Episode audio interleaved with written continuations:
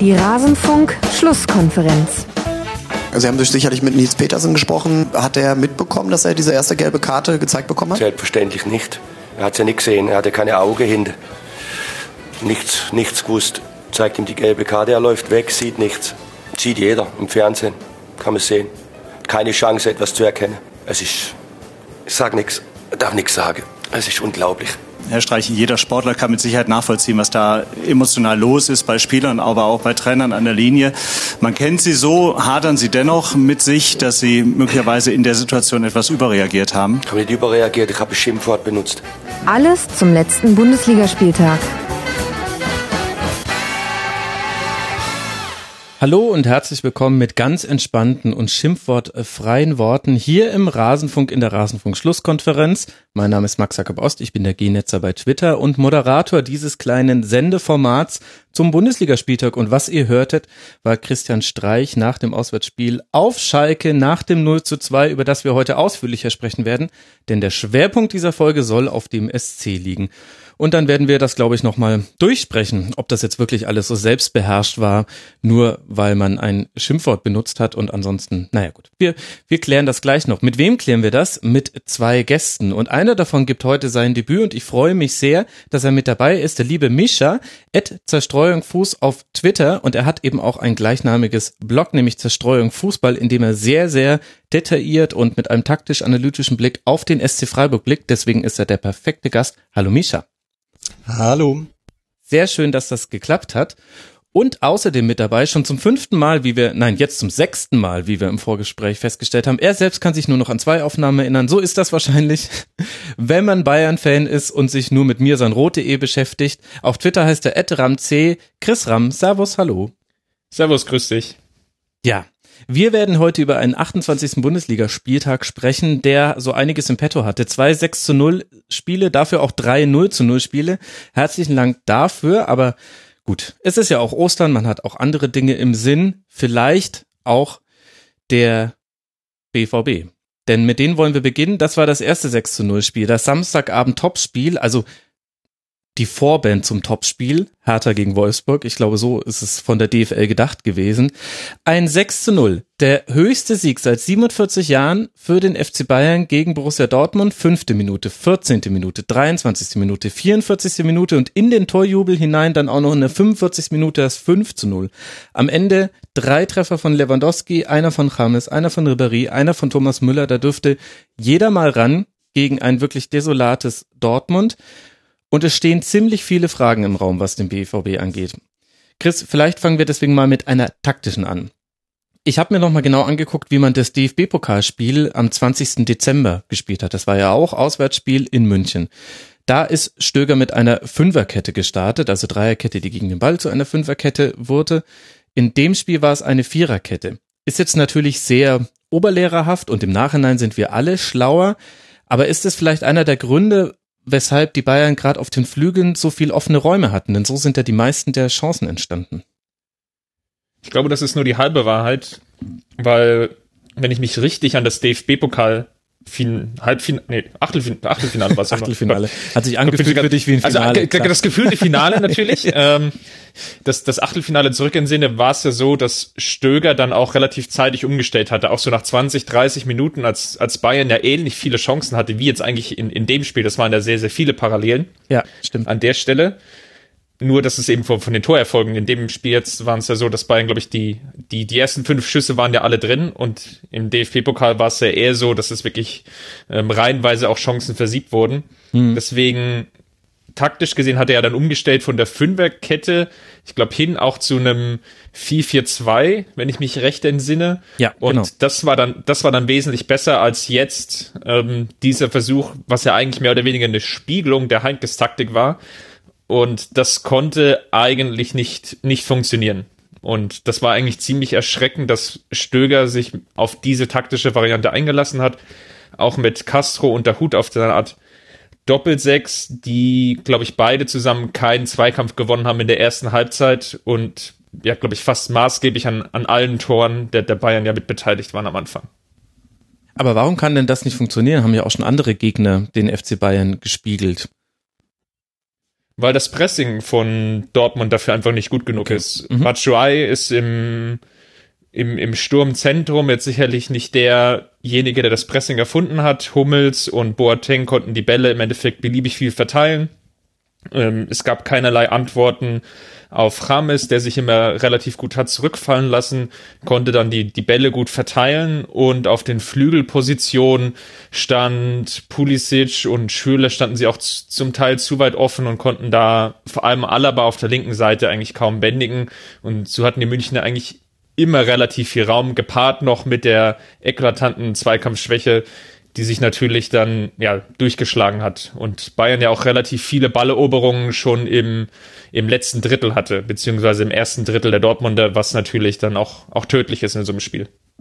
Dazu hätte ich sogar noch eine Frage. Also war das nicht auch nicht unbedingt vom System her, sondern sogar tatsächlich von der Spielanlage ein bisschen zu riskant? Also dass Dortmund da beim eigenen Spielaufbau ein paar Pässe gespielt hat, die man jetzt nicht unbedingt spielen muss, wenn man wenn man jetzt nicht so die ganz große Sicherheit hat? Vielleicht. Ich, ich glaube, dass die, die Grundidee rauszukombinieren gegen Bayern nicht falsch ist. Zumal München ja mit den Doppel-8 mehr oder weniger Müller Rodriguez schon sehr, sehr offensiv spielt. Und man hat ja auch gesehen, sobald einmal das Pressing der Münchner ins Leere läuft, dass Dortmund ja eigentlich auch mit Tempo hat auf die, die Münchner Viererkette im Endeffekt frei zulaufen konnte, weil Martinez so viel Raum dahinter gar nicht allein abdecken kann, der es zwar irgendwie gut gemacht mhm. hat, weitestgehend, aber man hat auch schon gesehen, dass das System da auch sehr, sehr anfällig ist. Also gegen eine kombinationsstärkere Mannschaft, die sich da auch rauskombinieren kann. Wenn man jetzt vielleicht auch irgendwie Champions League denkt, ne, die Mannschaften von Pep Guardiola zum Beispiel, die könnten sich da locker aus dem Pressing befreien und dann hätten sie riesige Räume zu bespielen und könnten mit Tempo auf die Münchner Viererkette zulaufen. Ich denke, dass es so eine risikoreiche Variante ähm, nicht allzu oft mehr geben wird, aber in den Heimspielen gegen vielleicht auch leicht verunsicherte Gegner bietet sich das natürlich dann auch vielleicht an. Ja, und vielleicht kommt da der Spielverlauf halt auch mit rein. Das ist natürlich so ein bisschen müßiges Argument, weil so kannst du alles verargumentieren und gleichzeitig auch nichts. Aber in der fünften Minute in Rückstand äh, zu geraten, direkt mit der nächsten Chance das 0 zu 2 zu kassieren, dann sind 14 Minuten rum, du liegst schon 0-2 hinten. Es gab dazwischen noch ein äh, wegen Abseits nicht gegebenes Tor und man könnte auch darüber diskutieren, wie regulär waren eigentlich die Treffer des FC Bayern. Das ist dann, glaube ich, jetzt auch nochmal alles, was was nicht gerade das Selbstverstauen, selbst, ja, das Selbstverstauen stärkt, das Selbstvertrauen stärkt. Und das, finde ich, hast du deutlich gesehen und eben das, was auch schon häufiger jetzt thematisiert wurde in der Saison, wenn es um den BVB ging. In solchen Situationen fehlt dann halt derjenige, der den Ball nimmt und sagt, gib ihn mir, ich mach das schon. Und wenn ich den langen Hieb spiele, also du hast ja vorne drin vier Spieler, die auf den Ball warten, Schürle, Götze, Pulisic und Batshuayi, waren relativ offensiv positioniert dann musst du eben zur Not auch mal dieses Mittel wählen. Aber du hast wieder gesehen in diesem Spiel, mannschaftshierarchisch fehlen gerade die Spieler außer Marcel Schmelzer, die auch in einer solchen Situation den Ball fordern. Und Marcel, Marcel Schmelzer, dessen Passoptionen waren fast immer zugestellt. Also man hat in der ersten Halbzeit drei oder viermal gesehen, wie er so leicht den Arm hebt nach dem Motto, okay, wohin soll ich ihn jetzt spielen? Okay, wieder zurück zu Birki oder zu Akanji. Also der konnte dann auch nicht mehr mehr da irgendwie das, das Heft des Handelns in die Hand nehmen. Da fehlt so die zentrale Figur bei, bei Dortmund. Die Zentrale ist echt das Problem, finde ich. Er ist, glaube ich, krankt hat an vielen Teilen. Also man hat schon gesehen, dass es, wie du auch schon gesagt hast, von der Hierarchie dann vielleicht auch nicht passt, dass man sich dann nach dem 0 zu 3 dann auch vielleicht so zusammenrauft, irgendwie ja. sich noch in die Pause zu retten. Ja, Einfach stimmt. nur um zu sagen, wir, wir gehen hier nicht unter, aber fünf Stück in einer Halbzeit zu bekommen, ist halt schon, schon ein Stück weit erschreckend. Auch dann, trotz der Einwechslung von Weigel, dass dann auch keinerlei Stabilität reingekommen ist, fand ich jetzt in dem Moment dann auch erschreckend. Dass Im Weigel sich eigentlich na, nahtlos eingereiht hat, genau, in die, in die Fehlerkette. War ja, glaube ich, beim, hatte ja auch bei den vierten und fünften Tor dann auch ein paar Aktien mit drin. Genau. Und das ist dann eigentlich so ein bisschen das, was das viel erschreckendere vielleicht ist als jetzt das gesamte Ergebnis, weil Tuchel ja auch mit seinem, seinen Dortmund dann, glaube ich, einmal vier oder fünf Stück bekommen hat.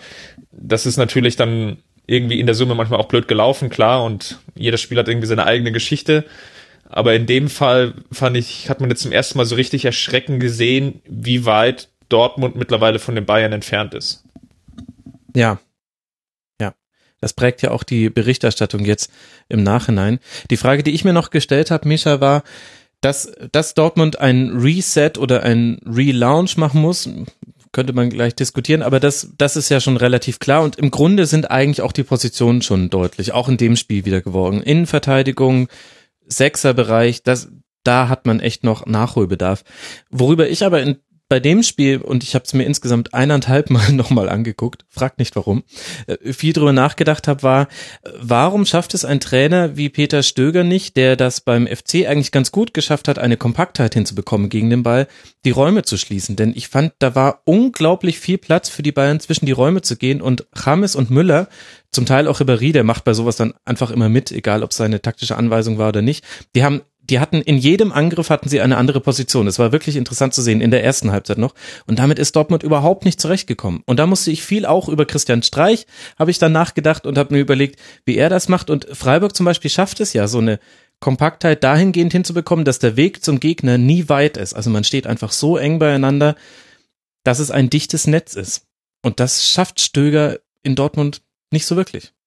Also ich glaube, so ein bisschen meinte ich das auch mit dem, äh, dass, dass ich die Spielanlage nicht so ganz passend fand oder vielleicht eben ein bisschen zumutig. Ähm, ich glaube, beim 3-0 ist es ja ein, ein, Fehlpass, der gespielt wird, wo ich aber auch dachte, hm, da, da stehen ein bisschen zu wenig Leute in, in der letzten Reihe. Also, dass, dass es da einfach relativ eine schlechte Absicherung gab. Zudem auch, ich weiß noch nicht, ob das das 2-0 war, wo, wo Dortmunder ins Pressing gehen, sich Bayern davon befreien und dann, und sich dann durchkombinieren können. Also, das ist vielleicht, ich weiß nicht, wahrscheinlich ist es schwer zu vergleichen mit, mit Freiburg, weil die ja schon auch ziemlich viel gegen den Ball denken und mhm. wenn der Ball dann erobert wird, dann ja schon auch schnell nach vorne gehen oder eben so eine ganz tiefe Ballzirkulation. Aber ja, vielleicht dachte ich auch deswegen, dass, dass Dortmund das vielleicht hätte machen sollen. Also eine tiefere Ballzirkulation, da ein bisschen Ruhe reinbekommen. Ich weiß gar nicht, ob, ob die Sechser abgekippt sind, habe ich gerade gar nicht im Kopf. Aber ich kann mich auch nicht so richtig daran erinnern, dass die sich mal zurückgezogen haben nee. und hinten ein bisschen rumgespielt haben, um dann schnell nach vorne zu kommen, was vielleicht, also ja, wie gesagt, im Nachhinein, aber im Nachhinein betrachtet vielleicht die bessere Wahl gewesen wäre. Obwohl da Sokrates und Akanji vielleicht jetzt auch nicht unbedingt die, die beiden Innenverteidiger sind, mit denen man das am besten machen kann. Ja, guter Punkt. Toprak musste ja noch ersetzt werden durch Sokrates. Und nee, die Sechser sind nicht abgekickt. Im Gegenteil sogar. Einer ist meistens schon in der, wenn der Ball noch in der hintersten Reihe war, schon Richtung Achterposition gerückt. Sicher mit dem, mit dem Ziel, dass man eine Überzahl im Zentrum gegen Martinez schafft. Aber dahin kam der Ball eben halt viel zu setzen. Dann muss man eben vielleicht, wenn man das tatsächlich macht, früh genug nach vorn zu rücken, vielleicht dann tatsächlich auf einen langen Ball gehen. Also, mhm. das ist natürlich auch wieder blöd gegen Bayern mit, mit Hummels, Boateng und Martinez. Aber ja, vielleicht. Ja, aber du spielst nicht. zum Beispiel gegen Rafinha. Rafinha mhm. hat für Kimmich gespielt. Und jetzt ist es nicht so, dass der jedes Kopfballduell verliert. Es geht nicht alles nur über, es kommt nicht nur auf die Größe an, auch beim Kopfballspielen. Aber das ist doch schon ein, ein Element, wo du sagen kannst, okay, Batshuayi und Schürle gehen tendenziell immer auf auf die linke Seite versuchen da eine Situation zu schaffen, indem man entweder direkt das Kopfballduell gewinnt oder den zweiten Ball sich holt. Das ist so eine kleine taktische Anweisung. Ich hoffe, das kommt jetzt nicht so zu besserwisserisch rüber, aber ich finde, es gibt schon Möglichkeiten, auch gegen diese Bayern. Also das ist das eigentlich Groteske, dass ich den Eindruck hatte, so 150 Prozent Bayern war das jetzt auch nicht. Die hatten sicherlich große Lust auf dieses Spiel und es lief dann auch perfekt und man muss schon auch nochmal zumindest erwähnt haben, man kann auch über einige der Tore diskutieren. Hilft einem aber halt jetzt im Nachhinein auch nicht weiter, denn sie wurden halt auch einfach gegeben. Aber ich, was ich mich gewundert hat, war, Stöger hat mich von dem, was ich am Fernseher allerdings äh, beobachten konnte, so ein bisschen erinnert an, ach Gott, das habe ich vergessen. Wie hieß der Trainer der brasilianischen Nationalmannschaft beim 1 zu 7? Komm, ja Scolari. Scolari. Mhm. Ist ja peinlich. Ja. Ähm, der, der die, der die Gegentreffer nur noch mit hingenommen hat oder so wie Maradona damals beim 0 zu 4 der auch äh, schon mit dem Einwechselspieler gesprochen hat, das 0 zu 3 fällt und alles, was er nur noch macht, ist sich abzudrehen, aber der, der quasi das nur noch entgegennimmt und keine Mikroveränderungen seiner Mannschaft gegeben hat oder auch größere Makroveränderungen, um darauf zu reagieren. Und das, das fand ich ja bedenklich, erschreckend. ist mir einfach nur aufgefallen. Da muss man, ich weiß ehrlich gesagt gar nicht mehr so genau, wie das bei Köln war. Also später hat Stöger ja ziemlich häufig umgestellt auch in Ja, äh, während des Spiels, aber Ja. war das am Anfang schon so oder haben die am Anfang nicht auch einfach ziemlich stabil dasselbe System durchgespielt? Nee, das kam erst Um- so ab der zweiten Erstligasaison. In der ersten Saison haben sie es noch ganz selten gemacht. Und in der zweiten Saison war die, wo er so der als Ingame-Coach einem auf einmal aufgefallen ist. Ja, also da könnte es vielleicht auch sein, dass er sowas einfach, dass er sowas einfach nicht machen möchte. Hm, Obwohl, ja, vielleicht jetzt in dem Spiel es schon irgendwann sinnvoll gewesen wäre zu sagen, man, man zieht sich ein bisschen zurück. Hm. Er hat ja danach auch auf Sky ein ziemlich bemerkenswertes Interview gegeben, wie ich fand, in dem er zig Punkte aufgezählt hat, die eigentlich gegen ihn als Trainer sprechen. Zum einen, also ich kann es jetzt gar nicht mehr so ähm, im Wortlaut zusammenfassen, aber es war so der, der Tenor, der rauskam. Und im ganzen Subtext schwang eigentlich so mit, hier in dem Verein liegt ungefähr so viel im Argen. Ähm, ich weiß gar nicht, wo ich am liebsten anfangen möchte und eigentlich möchte ich nur schreien. Das fand ich schon, schon ziemlich bemerkenswert, dass er sich jetzt in seiner Position ähm, als, ja, vielleicht Übergangstrainer oder zumindestens als Trainer, wo jetzt nicht so unbedingt klar ist, wie es jetzt danach weitergeht, sich auch so klar öffentlich positioniert und ja, mehr oder weniger relativ viele Stellen im Verein auch angezählt hat. Ich meine, letztlich ist da das auch unter dem Strich jetzt, wenn man jetzt mal die anderen anderthalb Jahre, die letzten anderthalb Jahre vom BVB sich anschaut, das, was bleibt. Du hast eine äh, spielerische Qualität, die abfloss, ein Brain Drain, und zwar in, in hoher Güteklasse. Und gleichzeitig hast du aber auch noch zusammengenommen mit auch so furchtbaren Dingen wie dem Anschlag, so ganz viele Sonderthemen, die gezeigt haben, allein am Trainer liegt es nicht. Und inzwischen kann man auch sagen, es liegt auch nicht mehr allein an einer Position auf dem Feld, die nicht optimal besetzt wäre, sondern ja, es braucht wirklich so ein bisschen so ein Reset, was aber eine unglaublich große Herausforderung ist, wie ich finde, denn da musst du jetzt schon überlegen, ja, was, was soll die Ausrichtung des BVB sein? Setzen wir jetzt, holen wir jetzt eher routinierte Spieler mit dazu, die dann eben auch in der Hierarchie sofort einen, einen Platz einnehmen, der eben das, die Lücke füllt, die ich vorhin so ein bisschen rhetorisch aufgerissen habe? Oder setze ich wieder auf eine Talentschiene, dann aber mit so einem Rebuild-Gedanken, dass man sagt, okay, gut, dann brauchen wir vielleicht erstmal so zwei Jahre und dann sind wir wieder an einem Punkt. Wer soll das Ganze sportlich leiten? Da kommt dann hinzu, jetzt haben wir erfahren, Matthias Sammer soll als externer Berater dem BVB zur Seite stehen. Sebastian Kehl oder Lars Ricken sollen als Leiter der Lizenzspielerabteilung fungieren. Da stellt man sich auch die Frage, also Watzke hat gesagt, hierarchisch ist das unter Zorg angesiedelt. Ein bisschen wirkt es aber nach außen hin auch wie so eine geräuschlose Demontage von Zorg, denn meinem Verständnis nach würde dann dieser neue Leiter der Lizenzspielabteilung viele Aufgaben übernehmen, die Zorg bisher macht. Also der BVB ist gerade in so einem Transformationszustand von einem Aggregationszustand in den anderen, dass man wirklich nicht weiß, wo man zuerst anfangen soll. Und ich bin mir aber sehr unsicher, ob der BVB gerade eigentlich weiß, wie er darauf jetzt reagieren möchte. Und ob es da jetzt hilft, Leute reinzuholen, die eine Dortmund-Identität haben. Also auch wenn das ein Konzept ist, was ja auch der FC Bayern unter Uli Hoeneß sehr gerne macht. Ich weiß nicht, ob man sich wirklich in dem Punkt an Uli Hoeneß orientieren sollte.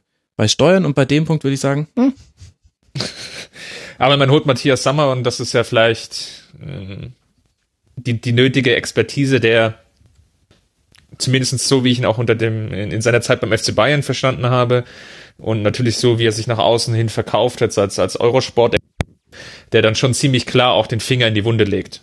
ja, das und stimmt. das, das tut, glaube ich, dem BVB an der Stelle ganz gut, weil man sich vielleicht zu lange auch aktuell in so einer Rolle befunden hat, des, des geliebten Underdogs, so ein bisschen das St. Pauli der, der ersten Liga, ähm, so gepflegt hat, so ein sehr, sehr spezielles Image. Du hast die Jetzt ganzen ist man Gründe, eher so der HSV der Spitzenkandidaten, hat einer bei Facebook geschrieben. ja, auch eine ganz, ganz schöne Transformation eigentlich. Die, die Fußballökumene.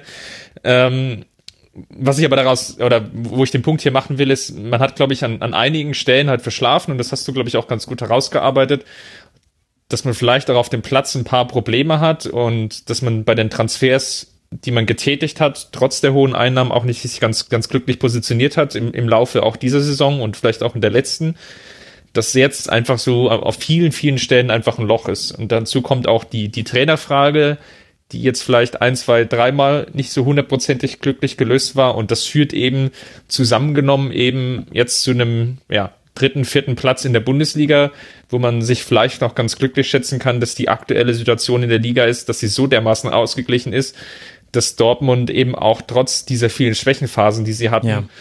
noch ja mit der, den Einnahmen der Champions League planen können. Also ich hätte bei, also ich bin da ein bisschen unsicher, was man bei Dortmund machen kann, weil, also ich bin da auch ziemlich ratlos. Die einzige Idee, die mir kommt, wäre tatsächlich ein Trainer mit einem, mit einem sehr starken System. Also, wo sich die Spieler dann auch so ein bisschen dahinter verstecken könnten. Ja, würde ja, mir da einfallen. das wäre, das war vielleicht eben ein bisschen zu, äh, zu riskant, aber äh, naja, ein Konzept, ja. bei dem die Spieler vielleicht gar nicht unbedingt so viel selber machen müssen äh, sondern, sondern irgendwas ausfüllen.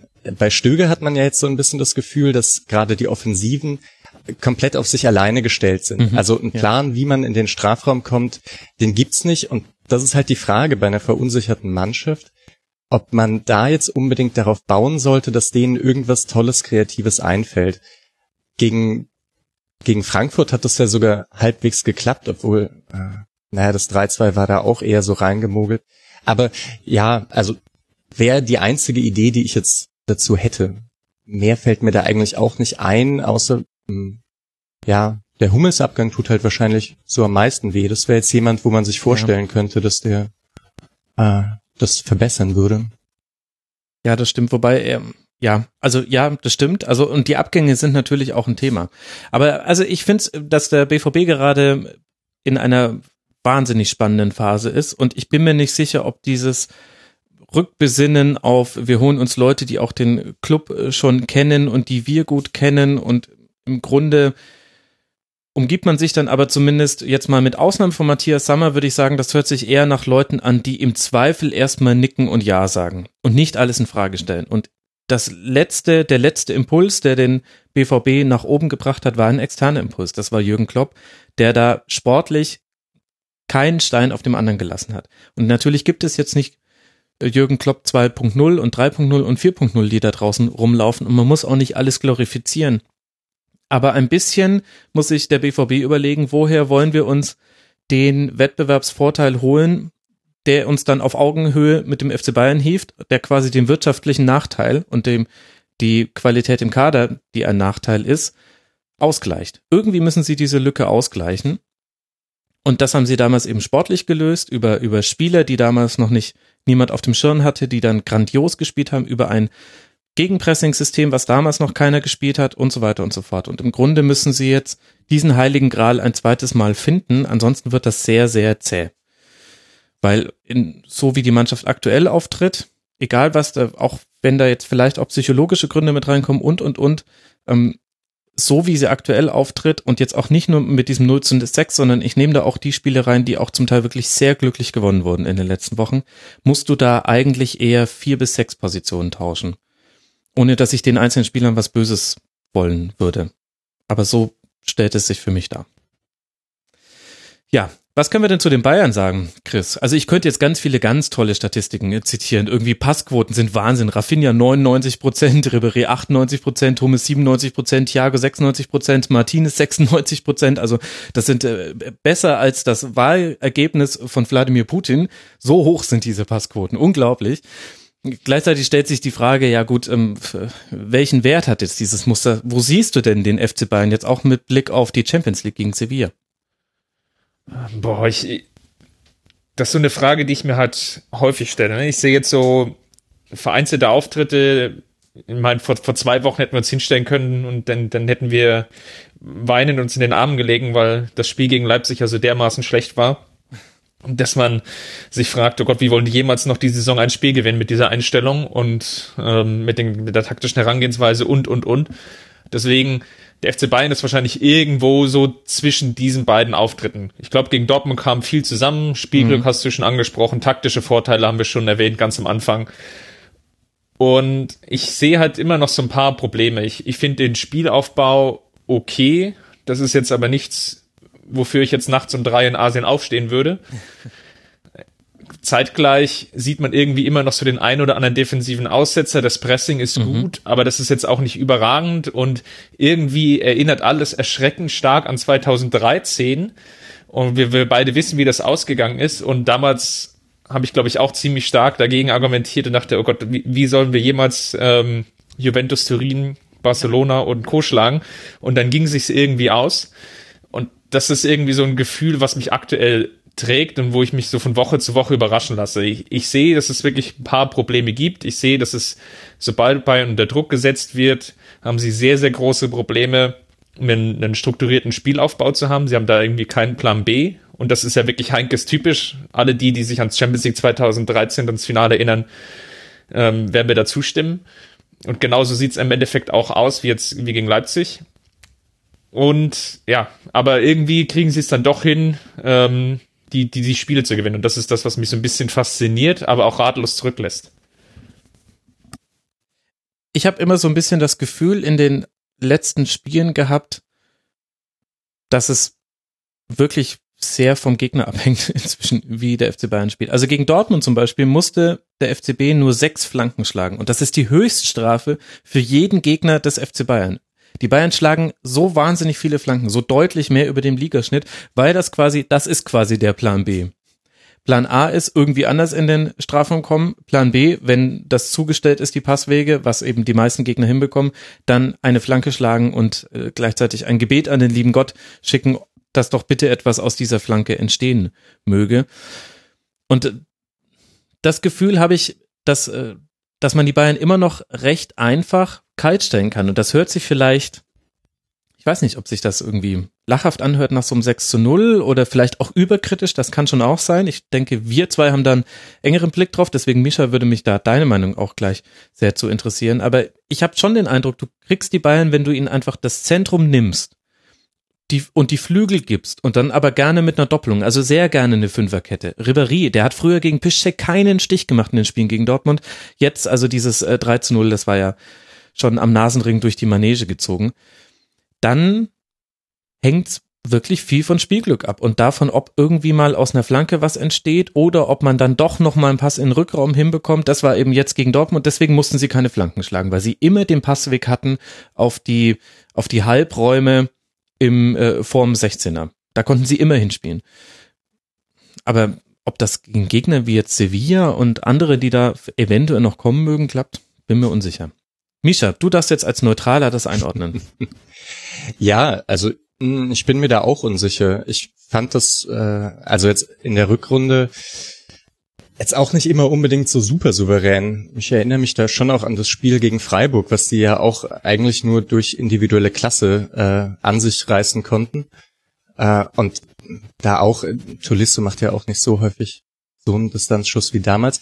Ähm, ich ich habe das Gefühl, dass das alles so ein bisschen klappt, äh, verhindert natürlich schon jetzt so ein bisschen ein, ein Umdenken, weil ich ehrlich gesagt auch nicht ich, ich verstehe momentan auch nicht ganz, was so die erste Elf von Heinkes ist. Also ob, ob das jetzt mit Ribery und Robben tatsächlich so ist, wenn, wenn Komar verletzt ist. Hm, die beiden sehe ich tatsächlich so langsam wirklich als schwächer an. Es wurde zwei, drei Jahre lang gesagt, dass die abbauen werden und jetzt hat man wirklich das Gefühl, die bauen ab. Hm, sind ja aber trotzdem die beiden zentralen Personen für, für das Flügelspiel. Hm. Also ich finde ehrlich gesagt den Aufbau gar nicht so schlecht, vor allem wenn Martinez spielt, der, der da mh, hm, dem Ganzen so eine gewisse Stabilität gibt und vor allem anderen Spielern so gewisse Freiräume. Also ich fand das jetzt gegen Dortmund sehr schön zu sehen, dass jedes Mal, wenn Hummels nach vorne stößt, was dem ganzen Spiel ja sowas bringen kann, dass der sich dann sofort in die ähm, in die Innenverteidigung stellt oder dass wenn Kimmich mit dem Ball, also in der zweiten Halbzeit dann in die Mitte zieht, dass Martinez sofort nach rechts geht. Und äh, das fand ich schon, das fand ich ziemlich gut. Das funktioniert auch sehr gut. Gerade wenn man da an Alonso denkt, der ja immer da so ein bisschen den anderen Innenverteidigern auf den Füßen stand. Aber im letzten Drittel sehe ich da schon auch ein bisschen Probleme, wenn der Gegner tief steht wenn Bayern kontern kann, was sie ja irgendwie jetzt doch auch häufiger machen unter Heinkes, ähm, dann sieht es gut aus, wenn sich, wenn sich ein Gegner tief reinstellt, haben sie schon Probleme. Und ja, da äh, die wird man dieses Jahr wahrscheinlich nicht mehr lösen oder diese Saison. kommt, also ja, ich glaube, das ist ja auch bekannt. Diese Lösung mit Heinkes als Übergangslösung war ganz gut, aber so richtig beurteilen kann man das erst, wenn man weiß, wer jetzt kommt und was dann passiert. Hm. Und ich glaube, wie gesagt, ja. das Jammern auf sehr hohem Niveau. Also gegen tiefstehende Gegner haben eigentlich alle Mannschaften große Probleme. Also mhm. das muss man schon nochmal einordnen, weil auch bestimmt dann wieder entsprechende Kommentare kommen werden. Grüße an YouTube an der Stelle. ähm, das muss man nochmal sagen. Also jammern auf hohem Niveau, aber trotzdem, also ich weiß es nicht. Vielleicht ist das auch einfach so der Blick äh, desjenigen, der zu nah dran am Verein ist und deswegen Dinge immer überkritisch sehen muss und zusammenzuckt, wenn, wenn der Chris äh, das Triple jinxt, wo ich mir denke, bitte, also das macht man doch nicht. Was soll denn das jetzt? Aber ich hätte vielleicht noch eine kurze Frage an euch beide, weil ihr euch ja viel mit Bayern beschäftigt. Ähm, mit dem Personal, das jetzt da ist und vielleicht auch mit dem, das kommt, also mit Gnabry. Und ja. mit der Idee, dass äh, Robben und Ribéry vielleicht mh, hm, nicht mehr so super viel Einsatzzeit in der nächsten Saison bekommen. Würdet ihr sagen, dass es jetzt so langsam an der Zeit wäre, wirklich mal Schluss zu machen mit diesem Flügelfokus? Also das, was man von Guardiola ja so ein bisschen erwartet hatte, aber ja. dann ja nicht ganz so extrem gemacht wurde. Gäbe es jetzt die Möglichkeit zu sagen, hm, wir machen das Ganze etwas zentrale? James, Thiago, äh, ja, Gnabry? Die Frage, die ich mir da immer stelle, ist, wie könnte da die Positionsbesetzung sein, ohne dass man bei Ballverlust sofort dem Gegner klare Angriffsflächen bietet. Also der Theorie nach könnte man ja zum Beispiel sagen, du hast mit Thiago jemanden, der den Zehner spielen kann oder dann zusammen mit Rames vielleicht zwei Achter und machst eben dieses, was bei Bayern äh, stehen immer sehr, sehr breit, stehen auf den Außenlinien und haben dadurch auch äh, dem, das maximale Spielfeld ausgenutzt, weil die Gegner ja meist recht tief stehen, brauchst du das auch, um diese Kompaktheit ein bisschen wenigstens zu dehnen. Und der Theorie nach könnte man schon sagen, wir überladen die Mitte, so wie es Guardiola vor allem im Aufbauspiel ja immer gemacht hat. Also da war ihm ja ganz wichtig, dass das Zentrum überladen ist. Auf der anderen Seite ist aber, wenn du dann den Ball verlierst und du hast die Flügel nicht besetzt, ist das Rückwärtsverteidigen, die Rückwärtsbewegung noch mal schwieriger, denn es muss immer jemand rausziehen. Und damit geben sich dann wieder, die Schnittstellen werden dann größer, durch die du spielen kannst als Gegner. Und ich stelle mir die Frage, würde mich auch deine Meinung interessieren, Chris, da sehe ich es wie Misha, ähm, stellt mir die Frage, geht das überhaupt? Also der Flügel wird einem eben angeboten, denn auf dem Flügel fallen die Tore nicht und deswegen ist ein Flügelfokus leichter als ein Fokus auf die Zentrale. Der Flügelfokus bringt natürlich noch so einen kleinen weiteren Vorteil mit, wenn du da den Ball verlierst, äh, gibst du dem Gegner ja ganz andere Passwinkel. Genau, das meinte ich. Mhm. Genau, genau, als im Zentrum. Dann ist es der, der Umschaltweg für den Gegner auch komplizierter. Das ist, ich glaube nicht, dass man sich davon von löst, weil man ja mit Coman zumindest schon, schon einen Flügelspieler im, im Kader hat, ähm, dem irgendwie auch die Zukunft nachgesagt wird. Dann mit, mit Gnabry jetzt vielleicht noch ein zweiter potenzieller nachgezogen wird. Ich kann mir das ehrlich gesagt nicht ganz vorstellen. Es könnte vielleicht so eine kleine Mischung oder Abwandlung geben, dass man so, so eine Positionierung von Thomas Müller, wie mhm. bei dem von Max schon angesprochenen Spiel gegen Besiktas, ähm, vielleicht auch nochmal ähm, sieht, dass Müller vielleicht auf der Außenbahn spielt, aber dann eher so ins Zentrum reinrückt, dass man das versucht so ein bisschen zu kaschieren und ähm, so einen verkappten Flügelfokus vielleicht nur auf, auf einer von beiden Außenbahnen hat und dass man dann mit äh, der, der zweite Flügelspieler dann sehr, sehr stark eindrückt oder so eine Hybridrolle einnimmt. Das könnte ich mir schon vorstellen, dass man so sich so in diese Richtung bewegt. Zumal man ja, wenn man jetzt beide Spieler ersetzen will und wenn man sich entscheidet, Ribery und Robben abzugeben oder nicht zu verlängern, dass man natürlich dann auch sehr, sehr viel Geld in die Hand nehmen muss. Und das kann in so einem WM-Jahr mhm. ähm, schon kompliziert sein, wenn man da nicht irgendwie eine Lösung findet, dass man schon, schon vor der WM aktiv wird oder dass man halt irgendwie so einen, so einen Stil landet. Deswegen könnte das halt so in dieser Übergangsphase vielleicht für eine Saison auch eine, eine Variante sein. Aber es hängt auch natürlich auch sehr, sehr stark davon ab, wer dann wirklich Trainer wird in der neuen Saison. Glaubst du denn das wirklich, dass weder mit Ribéry noch mit Robben verlängert wird? Ich glaube, man wird mit einem von beiden verlängern, aber ich kann mich aktuell nicht so richtig festlegen, wer das sein sollte. Hättest du mich vor zwei, drei Wochen gefragt, dann hätte ich klar gesagt, dass man mit Robben verlängert.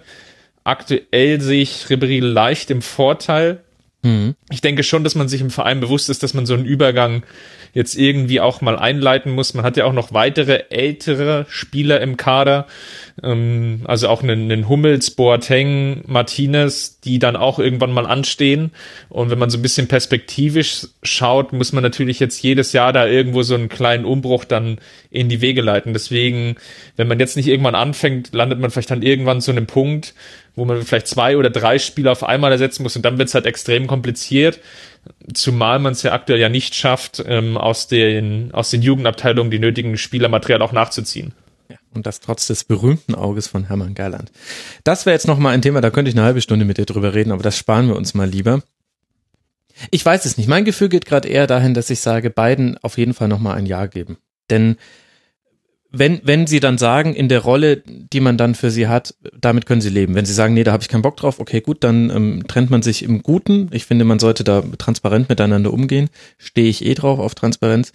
Aber eigentlich müsste man beiden nochmal ein Ja geben, weil du siehst, was bei Verletzungen passiert und die große Stärke des FC Bayern ist eben, dass man doppelt besetzt ist und da spielt eben zum Beispiel Ribéry gerade eine wichtige Rolle. Und zum anderen können sie dem Spiel eben doch oft noch etwas geben, was man sonst nicht so häufig hat. Aber vielleicht können wir über Gnabry ja gleich als nächstes sprechen, ähm, wenn wir über das nächste Spiel sprechen. Bayern spielt jetzt dann in Sevilla und dann kann man in Augsburg Meister werden. Bitte lasst uns alle einfach überrascht tun und von einer Sensation sprechen. Dortmund spielt jetzt dann zu Hause gegen den VfB Stuttgart und muss dann zum Revierderby auf Schalke antreten. Und das zweite 6 zu 0 dieses Spieltags fand eben in Hoffenheim statt. Was könnte man für beeindruckende Statistiken zum Spiel gegen den FC heraussuchen?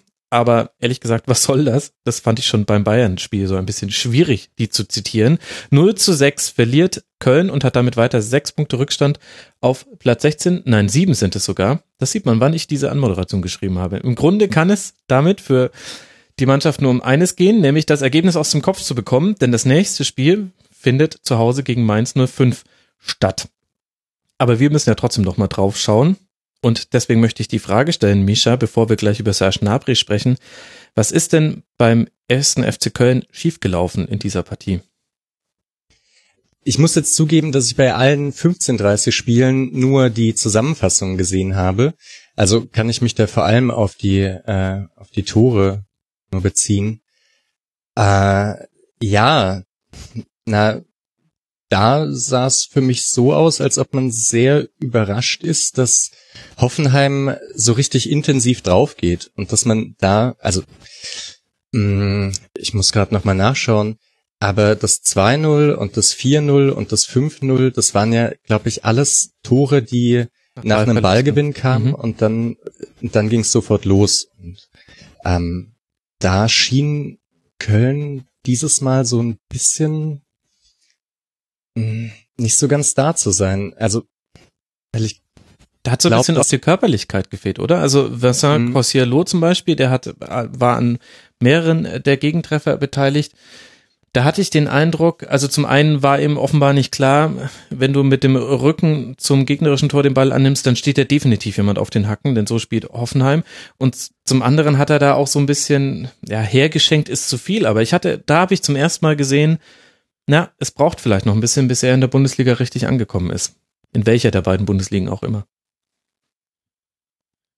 Ich, ich glaube, Köln hatte so ein bisschen den, den, den Fehler gemacht, dass man ähnlich eigentlich, und da, da kann man so ein bisschen die Parallele zwischen den beiden Spielen ziehen, dass, dass Rutenbeck vielleicht auch taktisch jetzt nicht die, die allerbeste Herangehensweise gewählt hatte, sondern hat sich sehr, sehr stark versucht, immer hinten raus zu kombinieren hm. mit, mit ähm, Menet, Marot, Heinz, Risse war sehr, sehr häufig am Ball, der mehr oder weniger ja rechter Verteidiger gespielt hat und dann so versucht hat, über Läufe irgendwie Anspielstationen Raum zu generieren, weil, wie du Max schon gesagt hast, Hoffenheim extrem hoch gepresst hat und ähm, die Köln haben dagegen gar kein Mittel gefunden und ja, viele, viele einfache Ballverluste gehabt und das führte natürlich dann dazu, dass Knabri, äh, Karamar, äh, Kramaric auf der anderen Seite, aber Knabri vor allem extrem viel Raum hatte und das ist natürlich dann gegen so eine Mannschaft wie wir Hoffenheim einfach tödlich an der Stelle. Und da hat mir dann auch so ein bisschen die, die nötige Umstellung von Rudenbeck dann einfach gefehlt, vielleicht auch nach dem zweiten Tor schon zu reagieren oder spätestens in der Halbzeit einiges umzustellen. Und das hat er an der Stelle nicht getan.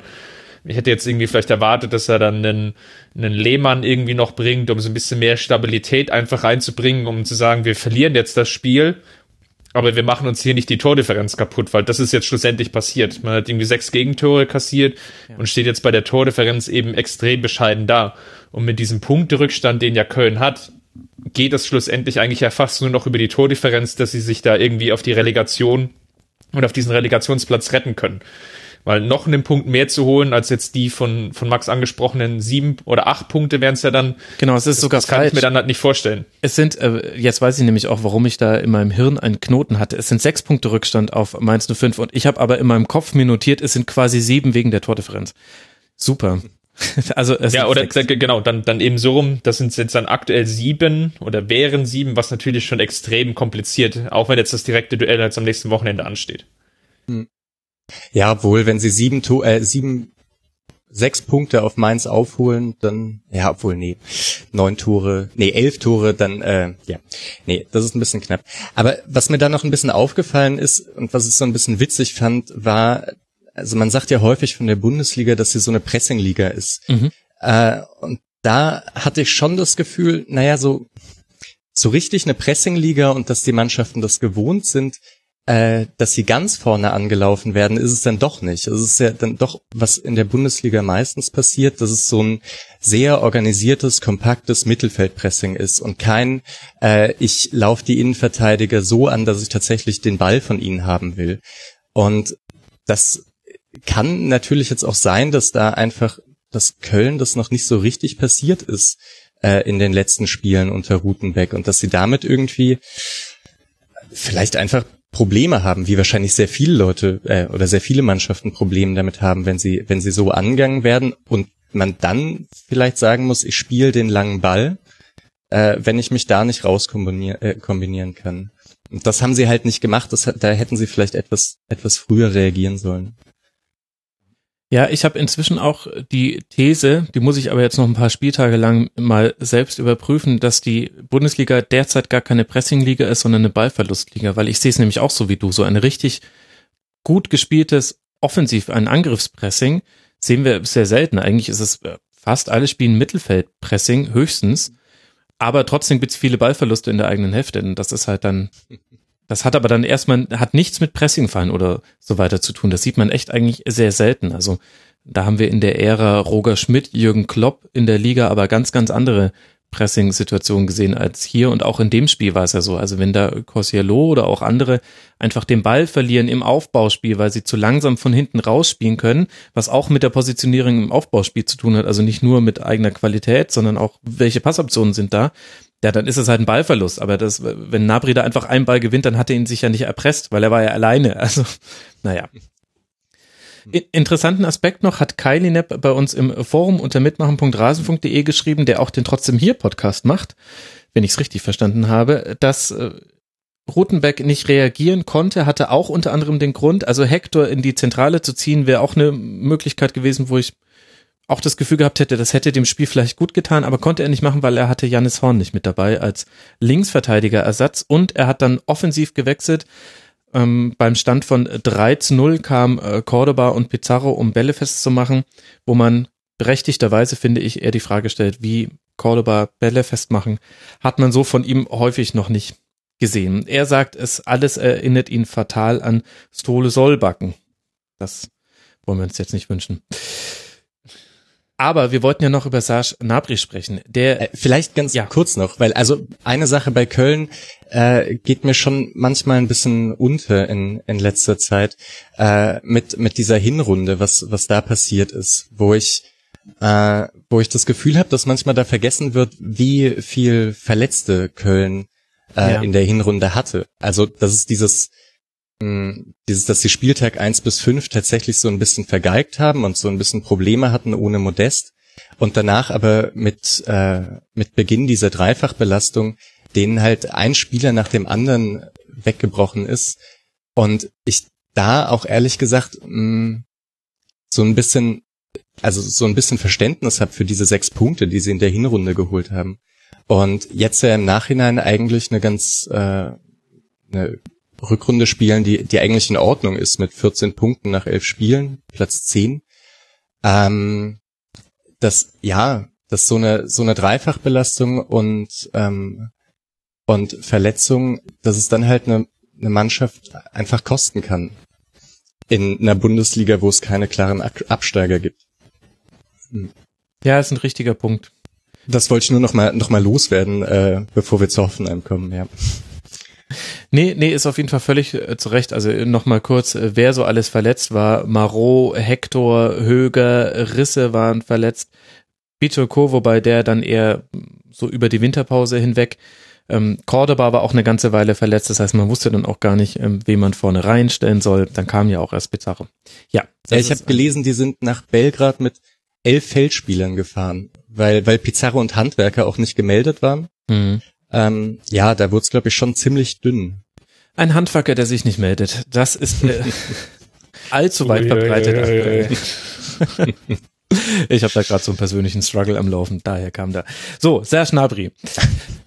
Auf dem Papier absolut überragend, was Serge Gnabry in den letzten Spielen für Hoffenheim geleistet hat. Auch jetzt hier in diesem Spiel gegen den ersten FC Köln wieder zwei Tore gemacht und auch noch eines vorbereitet, glaube ich, wenn ich es gerade richtig auf dem Zettel habe. Und jetzt stellt sich natürlich die Frage, Chris, gerade viele Bayern-Fans stellen sich diese Frage. Er kommt zurück im Sommer, mutmaßlich. Wird er denn da gut reinpassen beim FC Bayern? Und ich habe mal ein paar Statistiken rausgesucht, weil mich diese Frage selbst auch interessiert. Was sehr, sehr für Nabri spricht, ist, dass er erfolgreich ins Dribbling gehen kann. Und da gibt es nicht allzu viele Spieler. Da liegt er auf Platz 6 der erfolgreichsten Dribbler der Liga, hinter Keita, Bruma, Coman, Pulisic, Donis und dann kommt eben schon er. Das heißt, nur Kingsley Coman gewinnt noch mehr Dribblings als er pro Spiel. Er ist auch recht gut im Vorbereiten von Torschüssen. Da ist er auf Platz 34. Zieht allerdings sehr häufig auch selbst ab. Da gibt es äh, nur zwei Bayern, die aktuell vor ihm liegen, also die noch häufiger aufs Tor schießen, nämlich äh, Arjen Robben und ähm, Robert Lewandowski. Der ist da übrigens Liga führend. Und jetzt kommen wir aber zu ein paar anderen Skills, die man bei den Bayern auch noch braucht. Und da beginnen bei mir so ein paar Zahnrädchen im Kopf sich zu drehen. Wenn ich zum Beispiel die Pässe pro Spiel mir angucke, dann liegt er auf Platz 197 auf einem Platz mit Andrei Jamolenko und Sebastian Halle, um das kurz einzuordnen. Und bei der Passquote auch nur auf Platz 129. Und ich würde sagen, diese beiden Eigenschaften muss man neben dem anderen genannten bei den Bayern auf jeden Fall mitbringen.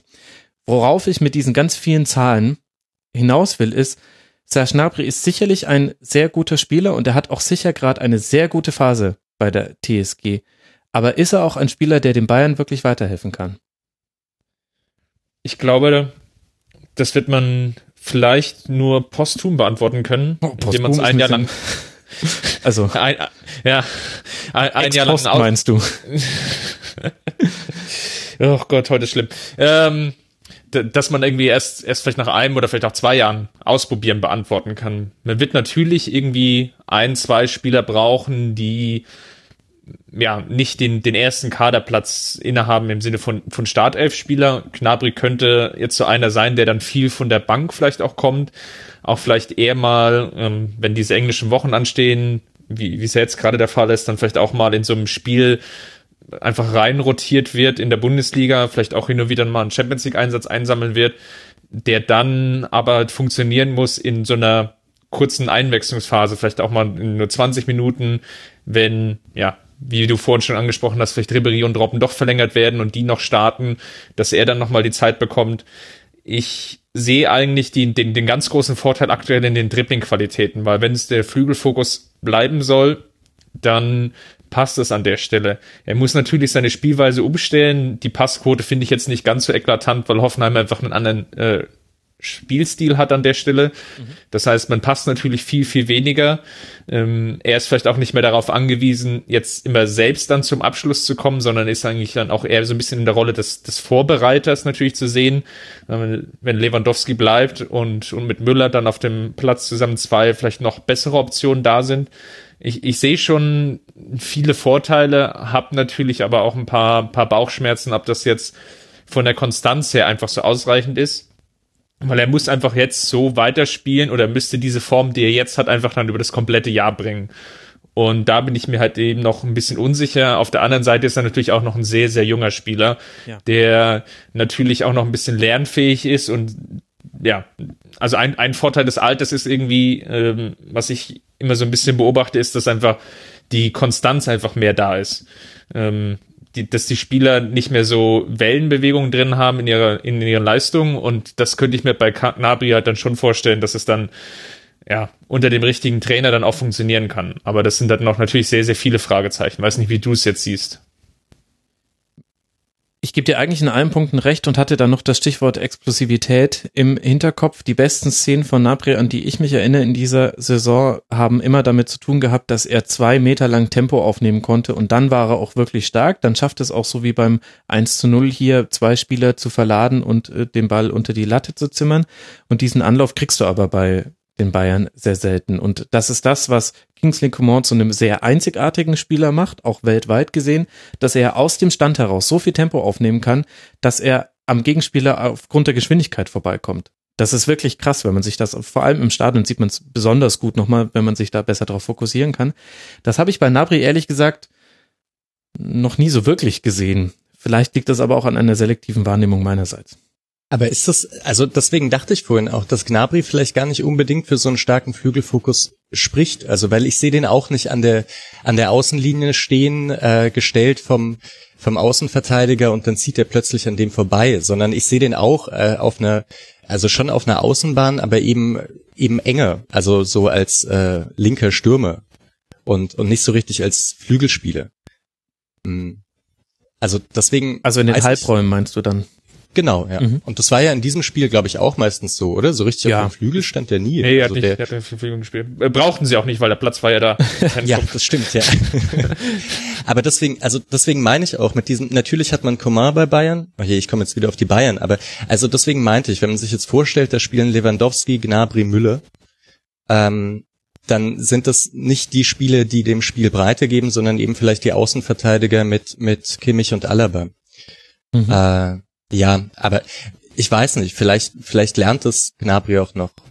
Hm. Ja, klar. Also, wie gesagt, also letztlich hat ja Chris mit seiner Ex-Post-Betrachtung, also dass man es erst im Nachhinein sagen wird, ja schon recht. Ich finde es nur interessant, darüber mal länger als nur einen Gedanken lang nachzudenken, denn dann fallen einem viele Dinge ein, die eben doch einfach anders sind beim FC Bayern, womit ich nicht sagen will, dass das nicht klappen kann. Ich lasse mich auch sehr gerne Lügen strafen.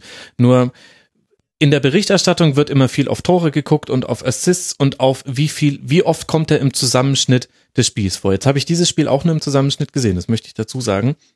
Da kam er sehr häufig vor und da kam er in den letzten Hoffenheim-Spielen generell sehr häufig vor.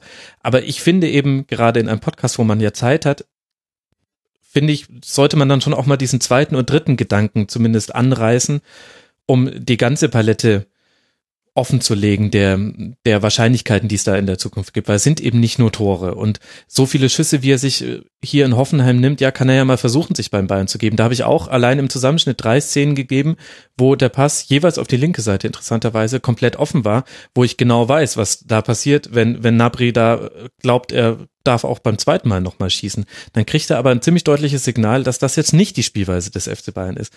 Und damit will ich nicht sagen, dass es nicht funktioniert. Aber es ist mir zu einfach, halt nur zu gucken, schießt er gerade Tore oder schießt er gerade keine Tore. Naja. Ist natürlich irgendwo eine Wette auf die, die Zukunft ja. an der Stelle. Es ist eine Transferpolitik, die der FC Bayern bestimmt schon in den letzten 20 Jahren irgendwie immer wieder verfolgt hat. Dass man Spieler aus der Bundesliga holt, zumeist ablösefrei oder aus den ähm, mit Hilfe von Ausstiegsklauseln aus relativ günstigen Verträgen, wo man dann einfach schaut, funktioniert's oder funktioniert's nicht. Meistens hat's nicht funktioniert, aber es gibt halt immer so die, die ein oder anderen Beispiele, die dann doch irgendwie durchrutschen, die dann noch eine ganz gute Karriere beim FC Bayern hinlegen oder eine, eine prägende Zeit haben. Ja, stimmt, das fasst doch ganz gut zusammen. Nabri ist der Bitcoin der Bundesliga. Kann ein Riesending werden, aber zwei von drei gehen schief.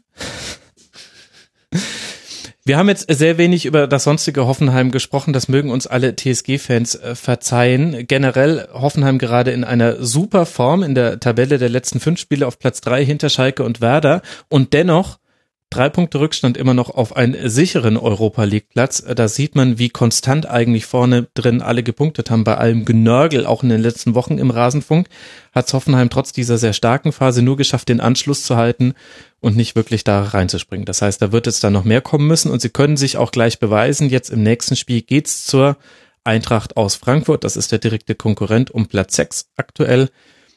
Sehr interessantes Spiel. Und der erste FC Köln muss jetzt irgendwie dieses Spiel aus dem Kopf bekommen und zu Hause gegen Mainz 05 muss der Dreier her und das ist weniger eine Floskel als sonst, wenn man das sagt. Wenn wir jetzt schon beim Tabellenkeller sind und beim ersten FC Köln, der auf Platz 17 steht, dann können wir uns auch das restliche Geschehen dort unten noch angucken.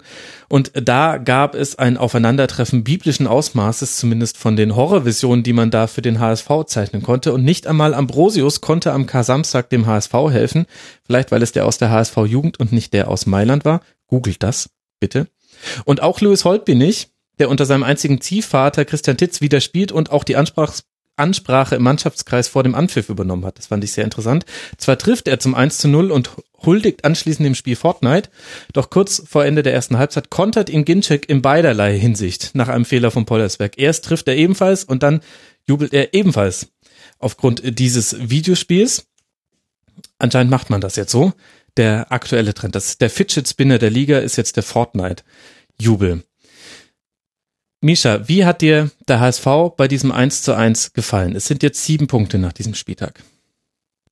Hm. Ja, auch wieder so ein 15:30-Spiel, das ich nur in Ausschnitten gesehen habe. Leider habe ich letzte Woche auch, also äh, diese diese beiden Spiele unter unter Titz habe ich nicht gesehen und ich fände es aber eigentlich ziemlich spannend, was der was der macht. Also ich meine, es ist ja relativ eindeutig, dass er versucht irgendwie auch mal mit dem Ball was zu machen und er hat jetzt immerhin schon mit Hamburg es geschafft, zwei Tore zu schießen, was, ja. was schon mal nicht schlecht ist. Also ich, die haben in der Rückrunde erst fünf geschossen insgesamt.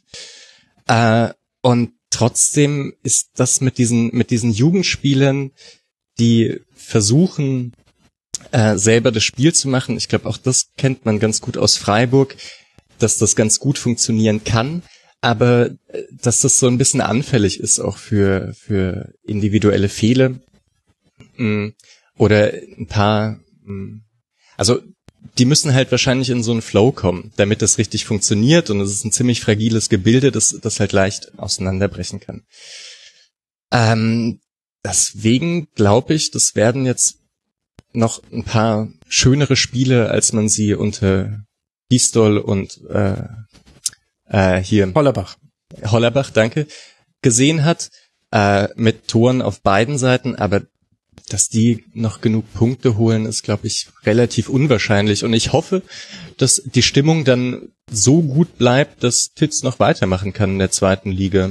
Also, weil das scheint ja tatsächlich Potenzial zu haben. Also mit einem Kader, der dann wahrscheinlich stärker ist als die meisten anderen und man da vielleicht so ein bisschen eine Favoritenrolle gehen könnte. Was ja sicher auch mal wieder spannend für Hamburg-Fans wäre. Chris, also, ich meine das gar nicht, ich meine das gar nicht, also, ich, ich erinnere mich nur daran, dass, dass als Freiburg in der zweiten Bundesliga war, äh, dass, also dann mit der Zeit, als es klar wurde, dass der Aufstieg wahrscheinlich wird, ich fand es schon auch schön, in Wochenende reinzugehen und zu denken, oh, wir gewinnen das und 5-2 gegen Nürnberg zu gewinnen und äh, gegen Leipzig zu gewinnen und all die Sachen. Das kann, wenn man, wenn es funktioniert, dass man gleich wieder hochgeht, auch als Fan sehr, sehr schön sein. So viel, also Gruß an die Hamburg-Fans. Ja, Fußball kann auch schön sein, das ist, das ist richtig. Und du hoffst ja jetzt sogar auf schönere Spiele in den, an den nächsten Spieltagen untertitzt. Teilst du denn diese, diesen Optimismus, Chris?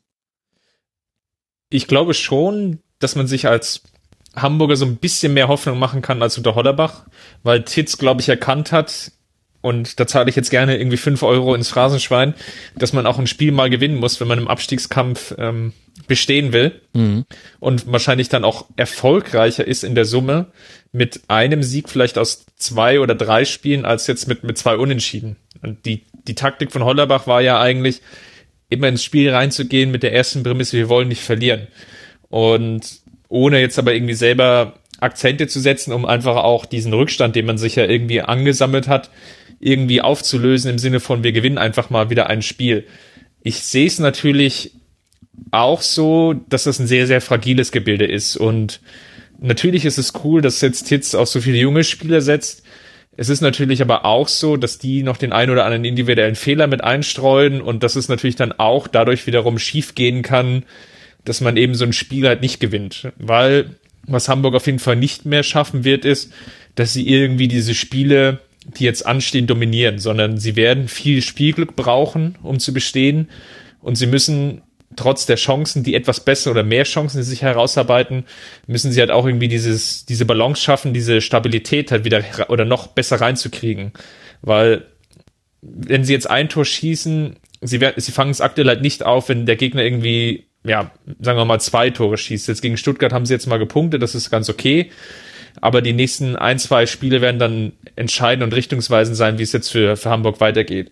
Was natürlich gut lief, war in dem Spiel, dass sie vom Aufbau her viel sicherer waren, dass sie durch das höhere Pressing, was sie gespielt haben, also fast schon teilweise auch ein Angriffspressing, einfach auch viele Zweikämpfe gewinnen konnten, mehr Ballbesitz hatten und sich darüber dann auch die ein oder andere Chance spielen konnten. Das war jetzt nicht irgendwie überragend und in der Vielzahl, dass man jetzt da schon in, in Jubelstimme ausbrechen muss.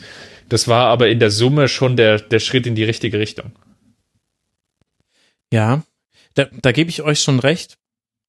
Allerdings, also ein höheres Pressing und grundsätzlich schon eine höhere Sicherheit im Spielaufbau, aber auch die, das, das Urproblem des HSV in dieser Liga, nämlich, dass in der Offensive nichts geht, außer Kostic rennt schnell die Linie runter oder man hat irgendeinen Geistesblitz oder in dem Fall hat man den Ball von Pavard äh, kämpft und dann hat sich Waldschmidt mit einer tollen Drehung in den Strafraum reinbegeben, Ball dann nicht festgehalten von Zieler und Holtby konnte ihn reindrücken. Aber davon abgesehen sieht man sehr wenig. Es waren jetzt auch wieder nur acht Torschüsse. Jan Pollersberg war derjenige mit den meisten Pässen auf Seiten des HSV. Also ich hätte mir erhofft, etwas mehr zu sehen, was Christian Titz mit diesem Kader spielen lassen möchte, und zwar jetzt unabhängig von den Namen. Da ist es natürlich erfrischend, auch mal Leute, neue Leute zu sehen, Ambrosius, Pollersbeck, wobei man beim 1 zu 1 auch genau das gesehen hat, was du gesagt hast, Chris. Die machen dann halt auch individuelle Fehler. Ambrosius köpft den Ball in die Mitte, war nicht einfach zu klären, also will jetzt da nicht komplett mit dem Finger auf einem zeigen, aber es war ein Teil dieses Gegentreffers. Pollersbeck lässt den Schuss prallen von Tommy und dann kann den Ginczek reinmachen. Und so richtig, aber ich habe es auch leider nicht über 90 Minuten sehen können. Ich habe allerdings das Spiel vor der Länderspielpause über 90 Minuten mir angeguckt. So richtig kann ich noch nicht sehen, welchen Fußball würde Titz gerne spielen lassen. Und das kann auch sein, dass das zu viel verlangt ist, weil darum geht's jetzt eigentlich auch gerade nicht. Und zum Beispiel Kovac bei Eintracht Frankfurt, da hat man auch noch nicht gesehen, welchen Fußball er spielen lassen will, außer die Körperlichkeit, die war damals schon da. Aber in dieser Saison, in der es dann in die Relegations ging, das war auch noch komplett anderes Eintracht Frankfurt. Also ich möchte da meine eigene Kritik einschränken, aber also auf der anderen Seite nämlich der VfB war an diesem Tag auch schlagbar.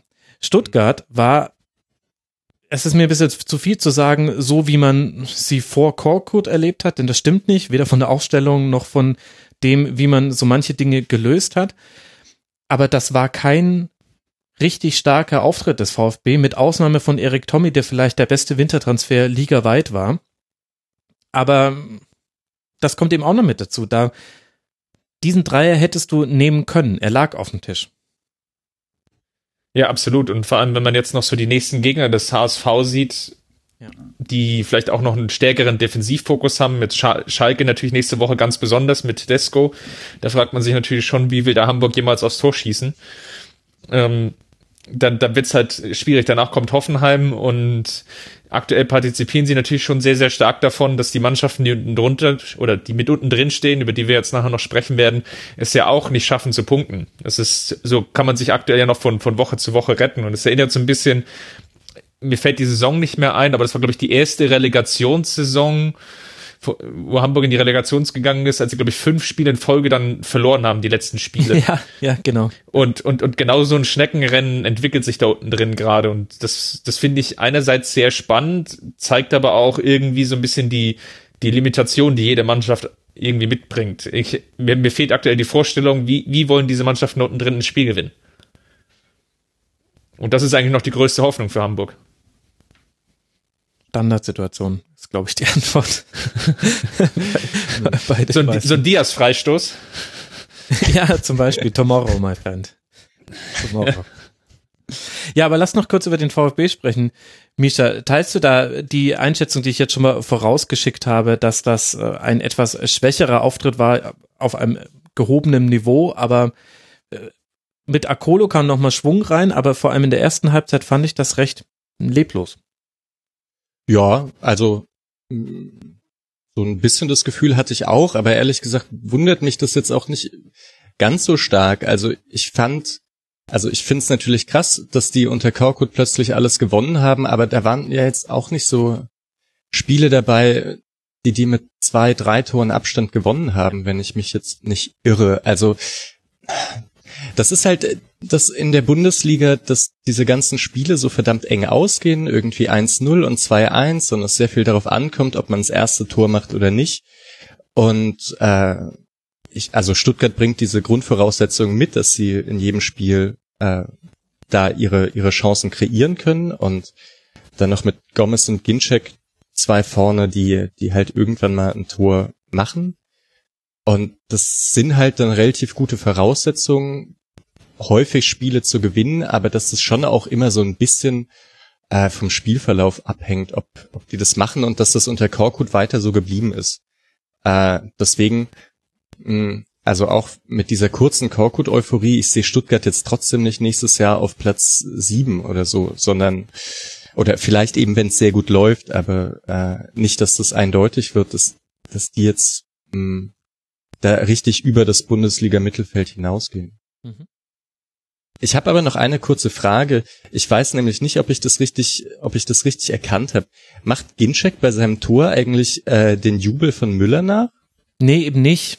Eben nicht, okay. Das, das wurde bei äh, Twitter heiß diskutiert und auch Gideon Ach, Jung hat den dementsprechend angegangen im Spiel und er hat dann im Nachhinein gesagt, nein, das kommt aus dem Spiel Fortnite. Das ist gerade das ah. PlayStation-Spiel, was man äh, spielen sollte, wenn man eine PlayStation hat und spielen möchte. Und sowohl Louis Holtby hat ein Fortnite-Jubel gemacht, nämlich ein äh, Loser-L und dann so ein komischer Tanz mit den Füßen. Und, äh, und das von Ginczek war auch ein Jubel aus diesem Spiel. Also er wollte definitiv nicht Müller nachmachen. Okay, darum ging es vorher. Mhm. Ja. Vielleicht, vielleicht, vielleicht hätte man das Spiel einfach auch an die Konsole verlegen sollen und ja. hätte da den Sieger ausgetragen. Ich meine, Fortnite ist ja ein Last Man Standing, deswegen irgendwie passt ja auch ganz gut zur aktuellen Situation im, im Abstiegskampf. Ja, irgendeiner hätte gewonnen, das wäre das Spannende gewesen. Aber das ist gerade der, der heiße Kram. Also ich, ich weiß gar nicht, wie viele Videos ich aus allen europäischen Ligen gesehen habe, auch bei den Bayern-Amateuren zum Beispiel, mit äh, Fortnite-Jubeln. Also das ist, das ist gerade so, dass äh, jetzt wollte ich fast sagen, das Tamagotchi der Liga, dann hätte man aber gesehen, wie alt ich schon bin. deswegen, deswegen lasse ich's. Bevor wir zum nächsten Spiel kommen, möchte ich noch auf einen äh, Fakt hinweisen, der interessant ist. Timo Baumgartel hat jetzt schon das dritte Spiel verpasst und wird wahrscheinlich auch gegen Dortmund nicht spielen aufgrund einer Gehirnerschütterung. Und interessanterweise kommt da schon mit rein, also er hat sich schon vorm allerersten Pflichtspiel, hat er zum ersten Mal ähm, eine Kopfverletzung gehabt, jetzt vor einiger Zeit wieder. Und der VfB Stuttgart geht da sehr, sehr professionell und äh, verantwortungsvoll, zumindest von außen betrachtet, mit der Gehirn Gehirnerschütterungsproblematik um. Das finde ich sehr interessant und finde ich auch sehr lobenswert. Es gab auch an diesem äh, Spieltag wieder einige Spieler, zum Beispiel Daniel Bayer, der nach einem ganz klaren Kopftreffer mit deutlicher Wucht erst noch äh, zehn Minuten weitergespielt hat. Und das ist einfach verdammt gefährlich. Und die Liga muss sich da was einfallen lassen. Der VfB Stuttgart macht es in dem Fall gut. Es wird dabei auch eine ARD-Doku zu geben von Heiko Ulderb unter anderem, die sich mit dieser Thematik befasst. So, der VfB spielt jetzt dann auswärts bei Borussia Dortmund und der HSV empfängt zu Hause Schalke 04 und darf dann die Frage, die Chris aufgeworfen hat, nämlich wie will man da ein Tor erzielen, neu beantworten. Und diese Frage auch nicht beantworten konnten Mainz 05 und Borussia Mönchengladbach. Und das, obwohl Mainz wirklich alles verändert hat, was man so verändern kann. Es gab eine Aussprache mit den Fans, ein neues Wir-Gefühl, acht Änderungen in der Startelf, unter anderem René Adler wieder im Tor. Und doch blieb einiges beim Alten, relativ viel fand ich sogar. Zum Beispiel, dass man auch im vierten Spiel nacheinander kein Tor erzielen kann und dass es so nichts wird mit einem Befreiungsschlag im Abstiegskampf. Und dann landet man eben bei dem schon zitierten Schneckenrennen. Das heißt, Mainz 05 steht bei 26 Punkten auf Platz 16. Und irgendwie finde ich, Chris, keines der beiden Teams kann damit zufrieden sein, denn auch Borussia Mönchengladbach mit 37 Punkten. Also ich habe einen, einen Bericht gesehen, da ging es jetzt schon darum, dass einem der Befreiungsschlag im Abstiegskampf nicht gelingt auf Gladbacher Seite. Das war mir deutlich drüber. Aber die internationalen Ränge, die ja eigentlich das Ziel sind, die sind eben halt auch schon sehr weit weg, nämlich acht Punkte. ja, ich glaube, für, für Gladbach ist die Saison gelaufen. Das kann man, glaube ich, so festhalten. Da spielen natürlich Verletzungen irgendwie mit rein. Man, hm. man hat sich ja selbst in der Länderspielpause gefeiert dafür, dass man mal eine Woche ohne Verletzte ausgekommen ist. Ich glaube, das, das, das hilft natürlich an der ich Stelle. Seh, ich sehe gerade so ein Schild am, am Trainingsplatz von Borussia Mönchengladbach, äh, sieben Tage ohne Verletzung und jemand hängt gerade eine Null drüber. so, alter Simpsons-Gag. Ja, vielleicht lag es auch daran, dass man halt nicht trainiert hat und man deswegen verletzungsfrei durchgekommen ist.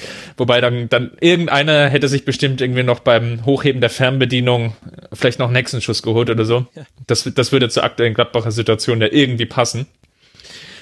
Ist natürlich schon ein bisschen vertrackt. Das ist, macht es, glaube ich, auch nicht ganz einfach für Hacking, weil Gladbach schon eine Mannschaft ist, die Potenzial hat, sicherlich, aber die in der Breite natürlich so viele Ausfälle nicht auffangen kann, vielleicht auch deshalb nicht auffangen kann, weil man sich halt irgendwie immer wieder so ein bisschen neu erfinden muss in jedem Spiel, weil halt gewisse Schlüsselspieler ausfallen. Raphael vielleicht in der Offensive, Westergaard, der die Defensive irgendwie stabilisiert, wenn der jetzt irgendwie, glaube ich, in den letzten drei, vier Wochen mit, mit dem Mittelfußbruch weggefallen ist.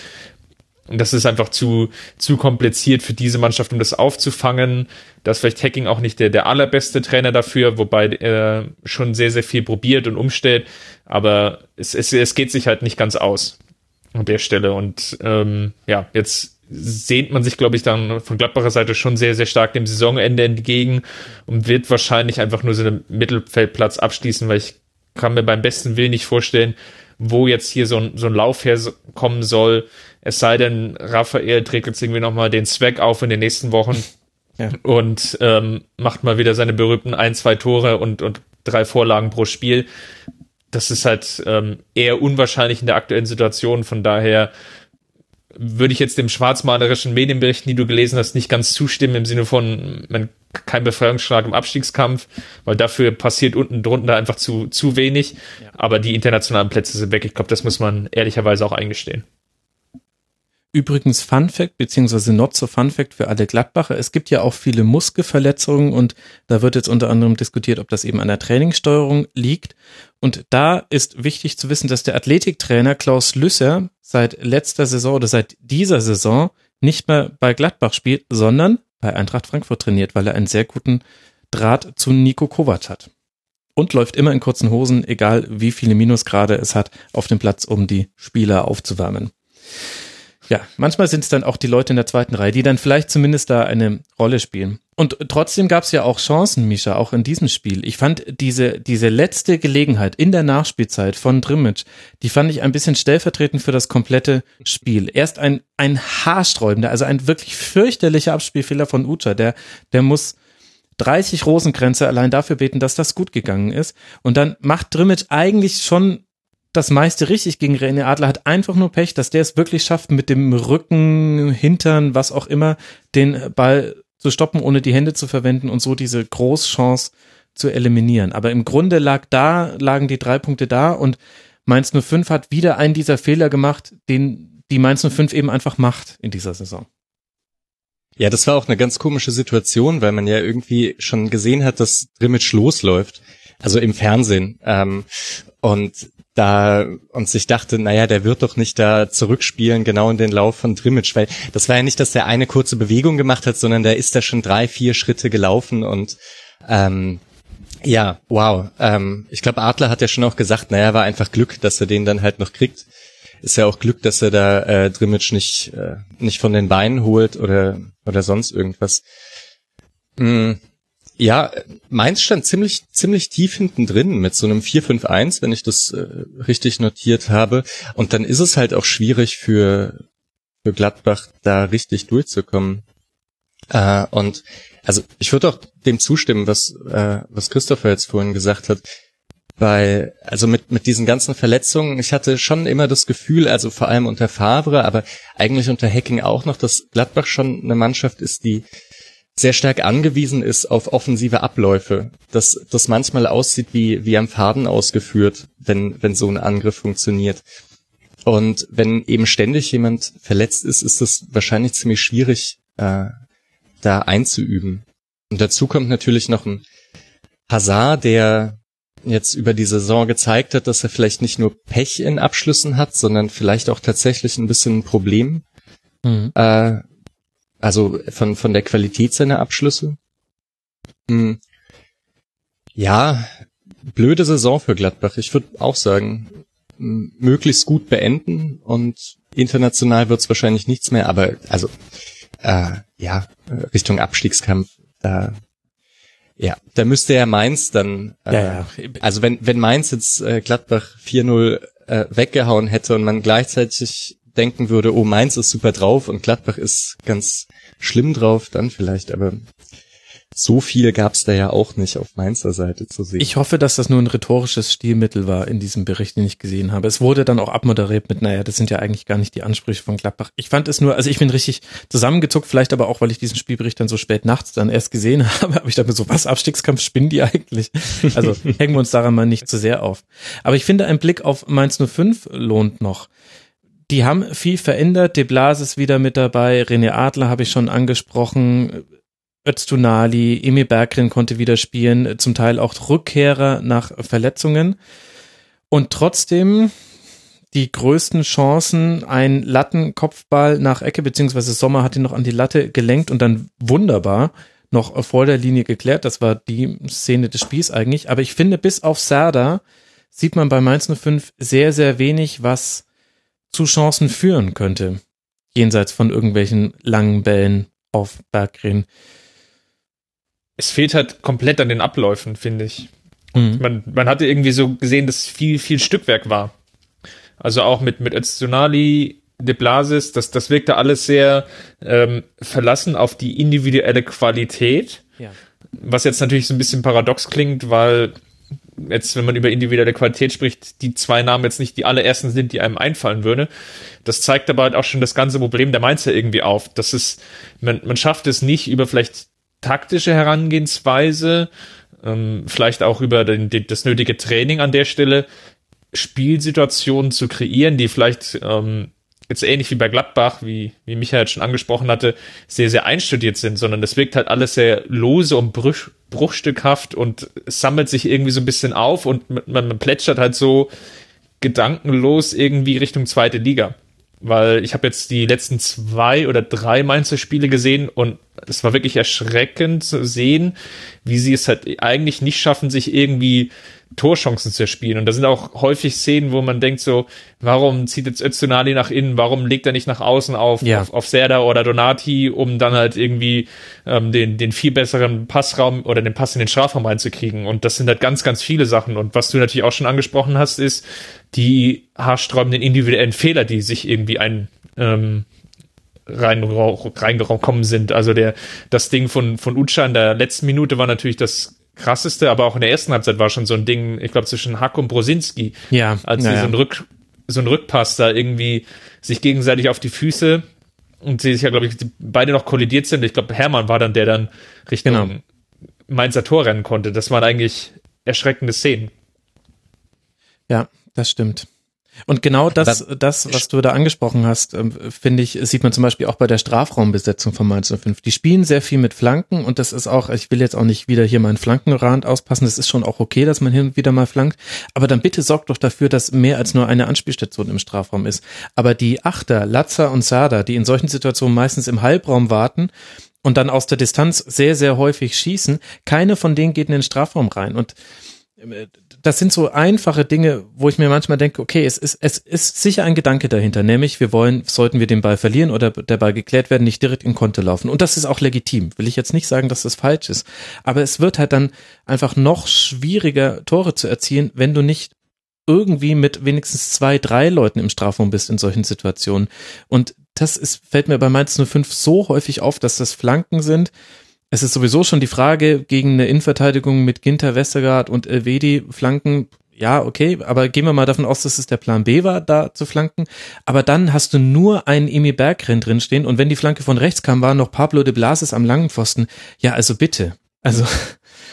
Hm. Aber also ich, ich weiß nicht, ob das vielleicht schon auch eine Reaktion war auf das Frankfurt-Spiel jetzt, das davor äh, stattgefunden hat. Und das war ja wirklich so ein bisschen ein Desaster für Mainz. Ja. Und ob da vielleicht, also ich bin ja auch die, äh, ein großer Anhänger der These, dass man Spiele gewinnen sollte im Abstiegskampf, aber ähm, ob das vielleicht nicht nicht mal so mh, hm, nicht mal so falsch war zu sagen, okay, äh, 4-5-1 hinten, wir versuchen vielleicht über eine Umschaltaktion irgendwas zu machen, aber ähm, dass wir hier jetzt nicht in den totalen Negativstrudel reinkommen, schauen wir erstmal, dass, ähm, dass das halbwegs gut ausgeht und man und man nicht nochmal so untergeht und also ist jetzt auch erst im Nachhinein zu beurteilen, ob sie jetzt wieder rangehen und sagen, wir versuchen ein bisschen mehr offensiv und gehen bei einer Flanke auch mal in den Strafraum. Äh, wenn das jetzt so wäre, dann, dann hätte ich da Verständnis dafür. Wenn das jetzt den Rest der Saison so weitergeht, dann ja, dann wird's natürlich eng mit äh, Spiele gewinnen. Mhm. Hm. Ja. Man hätte sich halt eine komplett andere Ausgangssituation schaffen können. Genau. Man hatte ja den, den gewissen, gewissen Informationsvorsprung aufgrund des, des letzten Spiels des Spieltages.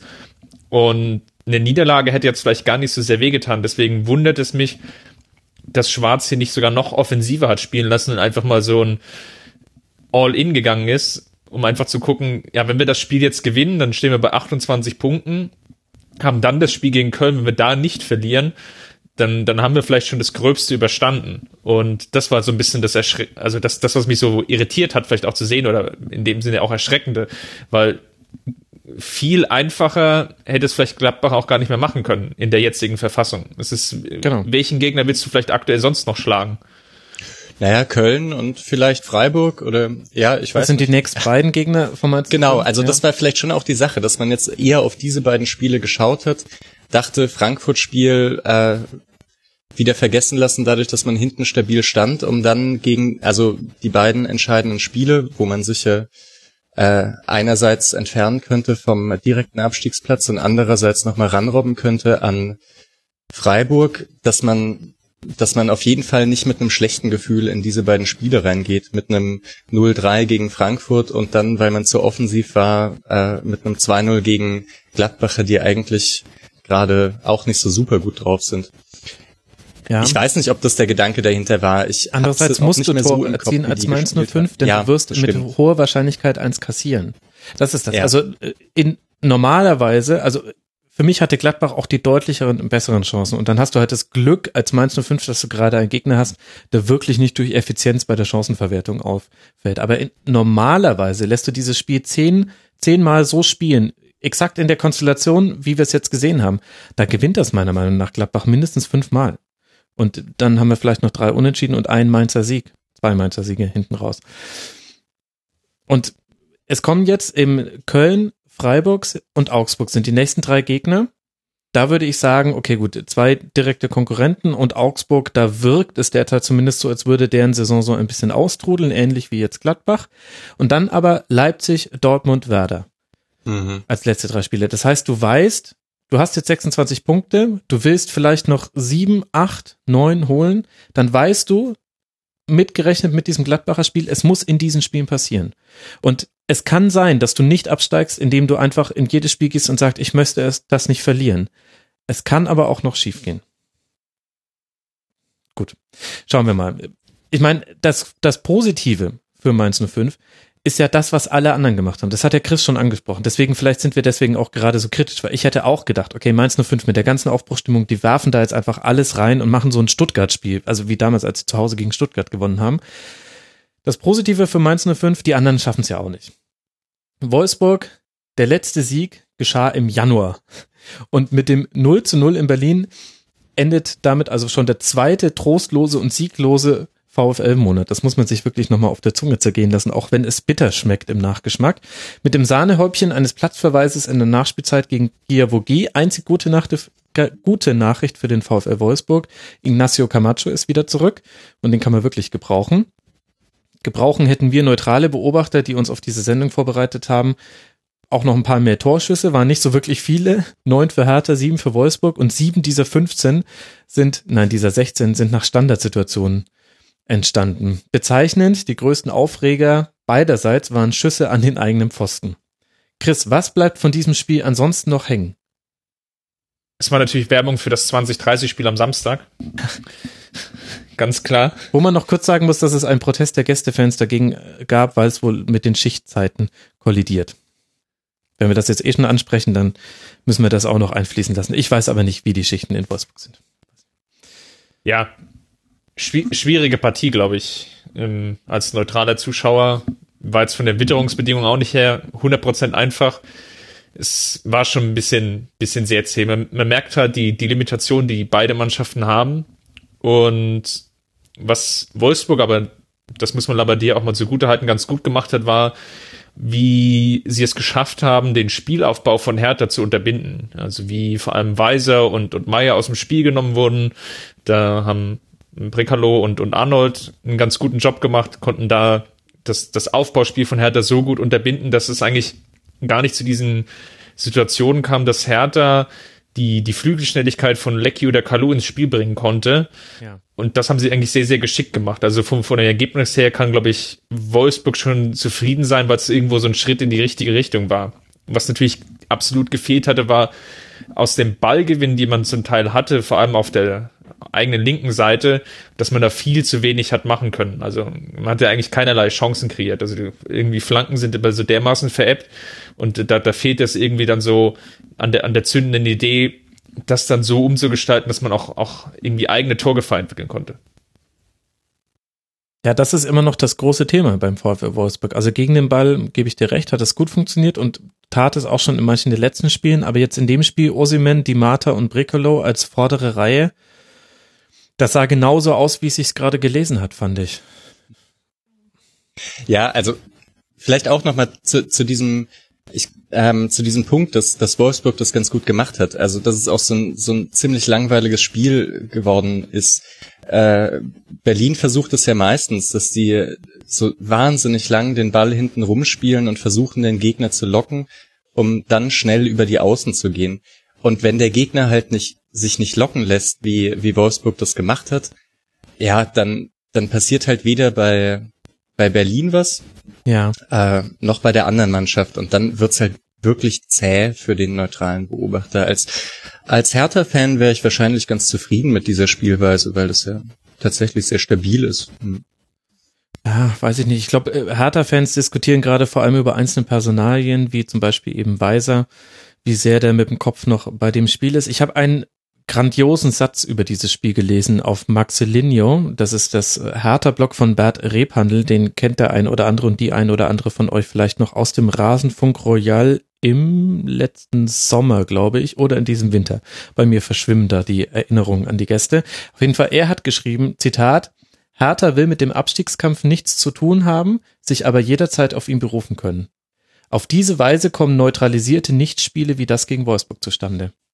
Und ich finde das, je länger ich darüber nachdenke, desto grandioser ist eigentlich diese Zustandsbeschreibung. Er macht das dann auch noch fest an einer Person, nämlich an Lustenberger, bei dem er sagt, das ist ein klassischer Dardai-Spieler in dem Sinne, dass er bei der Aktion immer erstmal den, den den Rücken zum gegnerischen Tor hat. Also sprich, er spielt eher den Sicherheitspass nach hinten, als die öffnende Drehung nach vorne zu nehmen und das Spielfeld vor sich zu haben.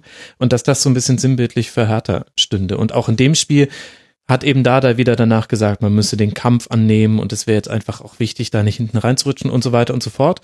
Und deswegen kann man das natürlich auch dann ganz gut verargumentieren, dass man zu Hause 0 zu 0 gegen einen Gegner spielt, der offensiv jetzt auch nichts auf die Kette gebracht hat. Ja, man hat Wolfsburg auf Abstand gehalten. Also Dada hat in dem Sinn schon recht. Genau, und aber eigentlich, und das ist dann eben dann eine Interpretationsfrage, gestehen wir ihm das zu, dass man sagt, okay, gut, dann ist es jetzt halt einfach so eine Saison, in der man Elfter wird und dann kann man auch zufrieden sein, so wie du es gesagt hast, Misha, oder müsste da nicht eigentlich auch angesichts der Transfers und der neuen Spieler, die nachgekommen sind, Meier, äh, jetzt eben dann Selke noch mit dazu, Lecky, müsste da nicht irgendwie mehr kommen? Ja, aber da ist auch wieder, ich, also ich finde eben dieses Argument mit der Dreifachbelastung, gerade für Mannschaften, die das noch nicht so oft hatten, eigentlich immer ziemlich überzeugend. Und mh, mm, das hatte man in Berlin jetzt eben auch und äh, schafft es eben trotzdem eigentlich ziemlich stabil über die Saison zu kommen. Ist, auch, ist natürlich immer so ein bisschen witzig, dass die auf Platz 11 stehen mit acht gewonnenen, zwölf Unentschieden, acht verlorenen Spielen und äh, 32 zu 32, 32, 32, das ist halt so richtig Berlin. Äh, ja, aber wie gesagt, ich finde, man, man hat das Gefühl, das sind so langsame Schritte. Kann man natürlich sagen, dass es vielleicht ein bisschen zu langsam ist. Aber jetzt kann man nächstes Jahr vielleicht hoffen, dass man wieder da oben Richtung, Richtung sieben reingeht. Es sind keine großen Veränderungen im Kader. Es ist ein Trainer, der wirklich mal längerfristig seine Konzepte äh, einarbeiten kann. Und das sind doch eigentlich alles Dinge, die, die man ständig von den Bundesligisten verlangt und da wird es gemacht und ja, das Einzige, ich glaube, Hertha-Fans sollten es akzeptieren, wenn neutrale Zuschauer sagen, dass das jetzt nicht die beste Samstagabendbeschäftigung ist, die man sich vorstellen kann. Ja. Vielleicht auf die Dreifachbelastung nochmal einzugehen, das finde ich bei Hertha kann man das Argument vielleicht nicht so ganz gelten lassen, weil man so in der Hinrunde als Zehnte abgeschlossen hat, mit noch vier Punkten Rückstand damals auf Gladbach und so eine gewisse Tuchfüllung hat und danach war ja die Dreifachbelastung eigentlich weg. Und, oder die Doppelbelastung, je nachdem, wenn man das, das Pokal aus noch mit reinnimmt. Und jetzt dümpelt man halt auf Platz 11. Also man hat sich irgendwie tabellarisch nicht so wirklich weiterentwickelt und hat von elf Spielen in der Rückrunde schon sechs Unentschieden gespielt. 13, 13 Torbeteiligung, sechs kassiert, äh, sechs geschossen, sieben kassiert. Und das ist eigentlich dann ein Stück weit zu wenig, wenn man überlegt, naja, man hat eigentlich ein bisschen mehr Vorbereitungszeit auf die Spiele. Man kann sich auf den Gegner einstellen. Da hätte ich jetzt eigentlich auch von so einer Mannschaft wie Hertha erwartet, dass sie sich ein Stück weit weiterentwickelt haben über die letzten ein, zwei Jahre und zumindestens jetzt wieder nach oben hin angreifen, im Sinne von vielleicht schaffen wir es irgendwie nochmal mit einem Lauf, zumindest an die Europa League Plätze wieder ranzuschnuppern. Ob sich das dann ausgeht oder nicht, das sei jetzt mal dahingestellt an der Stelle. Aber es ist halt so, man hat sich da jetzt aktuell im, im Mittelfeld wirklich so ein bisschen eingenistet. Ja, genau. Und du, du willst ja vor allem auch den eigenen Spielern eine Perspektive zeigen, wo es hingehen könnte. Oder du riskierst eben, dass du Spieler verlierst. Damit meine ich jetzt gar nicht mit Weiser. Ich glaube, der will einfach so oder so weg, so nach dem, was ich jetzt alles äh, gelesen habe. Aber auch andere Spieler würden ja gerne wissen, die rechnen jetzt nicht damit, dass sie jedes Jahr Europa League spielen, deswegen wechselt man nicht zu Hertha. Und für viele Spieler reicht es ja erstmal auch nur, dass sie den Sprung in den Profikader geschafft haben. Das ist ja auch eine klare Stärke von Hertha. Aber wir werden auch wieder eine wilde Transferphase erleben, in der sehr, sehr große Geldtöpfe und vielleicht auch sportliche Perspektiven locken. Und da sehe ich schon, wenn man eben diesen Stillstand, den würde ich schon auch konstatieren, den du da feststellst, Chris, wenn man den sieht, dann ist es ein weiteres Argument, dass man vielleicht auch als junger Perspektivspieler sagt, okay, gut, ich I take my talents to Cleveland oder Miami war es ja damals. Aber wer soll denn da jetzt sein, der, der unbedingt weggekauft wird? Also Arne Meyer, halt einer der besten Sechser, Meyer, okay, ja, aber da, da ist wirklich so ein bisschen die Frage, wenn der jetzt weiter so stabil spielt, dann wird man das, glaube ich, auch nicht mit Europa League verhindern können. Da kann man vielleicht ein Jahr äh, nochmal rausschlagen. Ich halte viel von der Rieder, glaube aber auch nicht, dass da jetzt irgendwie bei Mannschaften, die so weit äh, überhalb von Berlin angesiedelt sind, ähm, großes Interesse weckt. Und eigentlich sind das da alles so gute Bundesligaspiele, wenn ich mir das anschaue, die jetzt eigentlich auch ziemlich gut zu diesem also ja, vielleicht überbewertet da auch. Also 11 ich finde zum Beispiel Rekik ist ein super so halt, ne? Innenverteidiger. Stark spielt ja. eine, eine gute Saison. Mhm. Marvin Plattenhardt spielt auf einer sehr interessanten Position und nicht allzu schlecht. Max Mittelstädt hat ihn jetzt sehr, sehr gut vertreten in dem Spiel auch noch, wobei den halt, hätte ich jetzt damit nicht gemeint. Also ja, ich gebe dir recht, das ist jetzt nicht so, dass man sagt, da, da liegen jetzt quasi äh, goldig glänzende Früchte in der Auslage und es ist nur zu erwarten, dass sich da 15 Vereine drum bemühen. Aber Gleichzeitig haben die halt sehr viel Qualität auf den Positionen, die gerade sehr interessant sind. Außenverteidiger, Innenverteidiger, Sechser. Das mhm. ist das, wo, glaube ich, in dieser Transferperiode sich mehr tun wird, als wenn es um klassische Stürmer und Außenspieler geht. Ich, wenn ich mir so einfach die Bundesliga angucke, dann haben die meisten auf diesen Positionen eher Handlungsbedarf und dann könnte da auch schnell so ein Dominoeffekt einsetzen, dass sich eben Borussia Dortmund da vielleicht nochmal bei dem einen oder anderen Bundesligisten bedient. Wo geht zum Beispiel Sané von Hannover 96 hin? Da müssen die für einen Ersatz sorgen. Wolfsburg muss was tun, wenn sie in der Liga bleiben und so weiter und so fort. Also, aber ja, das stimmt. Das ist jetzt auch sehr spekulativ. Ja, aber mit dem Kader, also wie, wie das jetzt auch schon aufgezeigt hast, Max, glaube ich, ist einfach auch ein bisschen mehr drin als jetzt Platz 11 in der Rückrunde. Und genau. das liegt nicht nur am Spielermaterial, hm. sondern vielleicht auch an der taktischen Herangehensweise, dass man eben eher die Taktik verfolgt, wir wollen die Spiele eben nicht verlieren, aber auch nicht zwangsläufig gewinnen. Und da hat der Hertha, glaube ich, waren sie schon mal gefühlt, zumindest aus meiner Perspektive, weiter in den letzten zwei genau. Jahren. Dass sie einfach auch die Einstellung hatten, ja, wir wollen auch so ein Spiel wie jetzt gegen den verunsicherten Tabellen 15., 16. zu Hause einfach mal gewinnen. Genau, und sie haben Und schon das- immer das gerne das Spiel aktuell. zerstört, aber immer mit dem Ziel, dann aus dieser Zerstörung etwas zu tun. Also da sollte ein Pflänzchen aus der Asche sich erheben in Form eines 1 zu 0, was man in einer bemerkenswerten Effizienz dann immer hinbekommen hat. Und das mit dem äh, Spiel zerstören oder zumindest äh, Tore verhindern klappt immer noch sehr, sehr gut, aber aus dieser Asche erwächst nichts. Aber ich weiß nicht, war das nicht schon auch vor ein, zwei Folgen beim Rasenfunk, wo, wo du selber auch gesagt hattest, dass die eben ein bisschen Effizienzprobleme haben im Gegensatz zu den Saisons davor? Also ich sehe da jetzt, äh, ich weiß nicht, ob ich unbedingt äh, wahrscheinlich keine Verbesserung sehen würde, aber naja, sie spielen sich auf jeden Fall einigermaßen Chancen heraus und ja, sind da, sind da eben stabil und haben so ein bisschen mehr Probleme bei, ähm, bei der Chancenverwertung.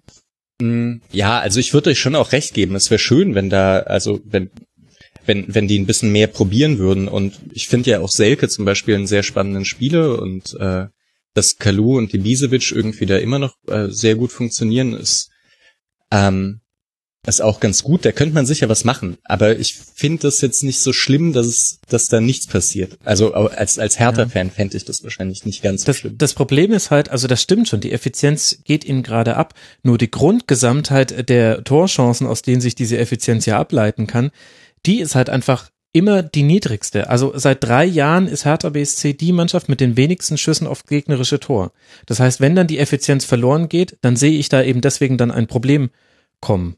Bei anderen Mannschaften sagt man, na gut, ihr macht halt von euren 14,3 Schüssen pro Spiel auf einmal nur noch äh, jeden sechsten rein. Bei Hertha sind es immer unter zehn Schüsse pro Spiel. Das heißt, wenn die Effizienz verloren geht, dann hast du es mit einer an Sicherheit grenzenden Wahrscheinlichkeit eine Null stehen bei den erzielten Toren. Und zwar in jedem Spiel. Deswegen gehen da bei mir die Alarmglocken vielleicht etwas früher an, weil ich einfach, das war früher der USP von Hertha, dass man wenige Schüsse gebraucht hat, um ein Tor zu erzielen. Und jetzt hat man zwar immer noch diese wenigen Schüsse, aber erzielt damit keine Tore mehr. So, daher kommt so ein bisschen mein, mein Gedankengang. Gut, aber wir haben jetzt äh, länger über dieses 0 zu 0 geredet, als ich gedacht hätte. dieses Spiel Es, hatte es, es, hat, es hat uns doch schon mitgenommen. ja, ja. Emotional. Wenn, wenn man sich schon anschaut, dann muss man es wenigstens für den Rasenfunk verbraten, ne? was man da so mitgenommen hat. Sonst hat es sich ja für gar nichts gelohnt. das ist mein Lebensmotto. Ich, ich habe Max ja schon, schon, schon vor dem Spiel auf Twitter ähm, geschrieben, dass es so, so eine Einladung in Rasefunk ist aktuell eher so wie so ein weißer Elefant, den man geschenkt bekommt. weil man, weil man da auch alle Spiele gucken darf. Ja, was, was soll ich sagen? Deswegen seid ihr einfach die tollsten Gäste überhaupt, weil ihr das alles noch tut. Hoffentlich kriege ich dann für die Spieltage 30 und folgende überhaupt noch Leute hier, hier rein. Ab dann kann ich nur noch emotional Involvierte holen. Und die müssen sich dann auch nicht mal alle Spiele angucken. Ich glaube aber, dass es trotzdem eine Szene gab, in der Mischa bei diesem Spiel vielleicht ganz im Geheimen ein kleines Bäckerfäustchen gemacht haben wird, nämlich eben bei dieser gelb-roten Karte in der Nachspielzeit für Gia Vogie, denn der VfL Wolfsburg ist der nächste Gegner des SC Freiburg, über den wir gerne jetzt länger sprechen wollen würden. Und dass das ein wichtiges Spiel ist, ist klar und vor allem auch mit Blick noch auf die nächsten Spiele. Freiburg spielt jetzt dann Mischa zu Hause gegen Wolfsburg, dann in Mainz, in Hamburg und dann zu Hause gegen den ersten FC Köln. Jetzt vor dem Hintergrund dieses 0 zu 2 auf Schalke mit all seinen Geschichten, die es dazu gab, werden wir gleich noch alles besprechen. Wie ist so aktuell dein Gefühl für die Situation beim SC? Ja, ein bisschen schwierig. Also, ich weiß jetzt gar nicht, wo ich da anfangen soll. Ehrlich gesagt, ob ich mit den, mit den guten Dingen anfangen soll oder mit den schlechten Dingen. Vielleicht erstmal mit, mit was Neutralem. Ich würde schon noch gern sagen, dass diese, dieser Spielplan, den Freiburg diese Saison bekommen hat, dass der, dass der ganz schön komisch ist. Also ich glaube, man hat in den ersten, in den ersten acht Spielen spielt man gegen die Top 6. Also da sind dann Leipzig, Dortmund, Frankfurt, Bayern, Hoffenheim, Stuttgart dabei und dazwischen irgendwie Werder und Hannover. Also, dass man da irgendwie so so ganz lange Durststrecken hat in Spielen, wo man noch weniger den Ball hat als zuvor, um dann zum Saisonende, wo alle ähm, alle Mannschaften, die so ein bisschen hinten drin stehen, äh, nochmal äh, vielleicht noch mal eine Schippe drauflegen können, ist, finde ich, ein bisschen unglücklich gelaufen. Also, und es war ja auch, die Hinrunde ist ja auch genauso abgelaufen. Also nach Platz, äh, nach Spieltag 8 stand man, glaube ich, auf 16. Und dann hat man so einen wahnsinnigen November und Dezember, aber dass es dann eben im November und Dezember gegen Köln, Mainz, Gladbach und so weiter geht, hätte man sich vorher auch schon denken können. Aber ja. Und gibt dir das jetzt dann Hoffnung mit Blick auf den weiteren, auf die nächsten Wochen? Naja, das, ja, vielleicht dann zu den negativen Sachen. Äh, November und Dezember waren deswegen auch so gut, weil man dort äh, eine relativ gute Offensive hatte. Also vergleichsweise für Freiburg-Verhältnisse ziemlich viele Tore geschossen hat mhm. und die teilweise ja auch wirklich schön rausgespielt waren. Und das ist in der Rückrunde schon ein Riesenproblem, dass man es nicht schafft, äh, aus dem letzten Drittel tatsächlich Abschlüsse zu generieren. Es gab jetzt auch in der kompletten Rückrunde drei Tore, die aus dem Spiel herausgefallen sind. Zwei davon gegen Dortmund. Und auch zwei von diesen drei entstanden so aus Pressing-Situationen. Also ich glaube, das äh, eine Tor von Petersen gegen Dortmund, wo er äh, Shahin so im Rücken davon, also um ihn herumläuft, in seinem Rücken, ihn den Ball abnimmt und dann aus 40 mhm. Metern das Ding reinmacht, ob man das so richtig als äh, rausgespielt bezeichnen, bezeichnen kann, ist ja. natürlich schwierig. Ne? Äh, und auch gegen Stuttgart war es ja auch äh, eine Pressing-Aktion, wo es auch wieder Petersen ähm, schnappt sich den Ball von Bartstuber, wird mit einem Pass geschickt äh, und hebt den dann über ähm, Ziele drüber. Und dann gab es eigentlich in der Rückrunde nur ein Spiel, das wirklich, äh, nur ein Tor, das wirklich rausgespielt war, das 1-1 gegen Dortmund, wo es wirklich mal über Günther Haberer auf die Seite zu, ich glaube, Kübler ging, der dann nochmal in den Strafraum äh, reinspielt und Haberer das dann wieder den Ball wieder in die Mitte bringt und Petersen den reinmacht. Aber es ist natürlich ein bisschen wenig, dann Kommt wenn, daher wenn vielleicht auch diese erhöhte Emotionalität. Also das ist ja eine dieser Geschichten des Spiels auf Schalke, auch im Intro ja schon angerissen. Nils Petersen motzt bei Schiri Tobias Stieler, bekommt von ihm die gelbe Karte und bekommt es aber angezeigt, indem er mit dem Finger auf den Rücken getippt wird und Stieler sagt, er hätte ihm dann noch gesagt, dass er die gelbe Karte gesehen hat. Kurz danach motzt er weiter und sieht dann gelbrot und geht runter. Und Christian Streich der zwar von sich behauptet, er hätte nicht überreagiert, aber da möchte ich ihn doch bitten, sich bitte nochmal die Bilder anzugucken, denn Bilder lügen in diesem Fall nicht. Er musste von zwei Mitarbeitern daran gehindert werden, auf Tobias Stieler loszugehen. Der war völlig außer Rand und Band. Der hatte sich komplett nicht im Griff. Und jetzt kennen wir Christian Streich so. Es ist nicht komplett überraschend. Das ist so, als würde Rudi Völler irgendwie schlechte Laune verbreiten nach einem, nach einer Niederlage durch eine Schiedsrichterentscheidung.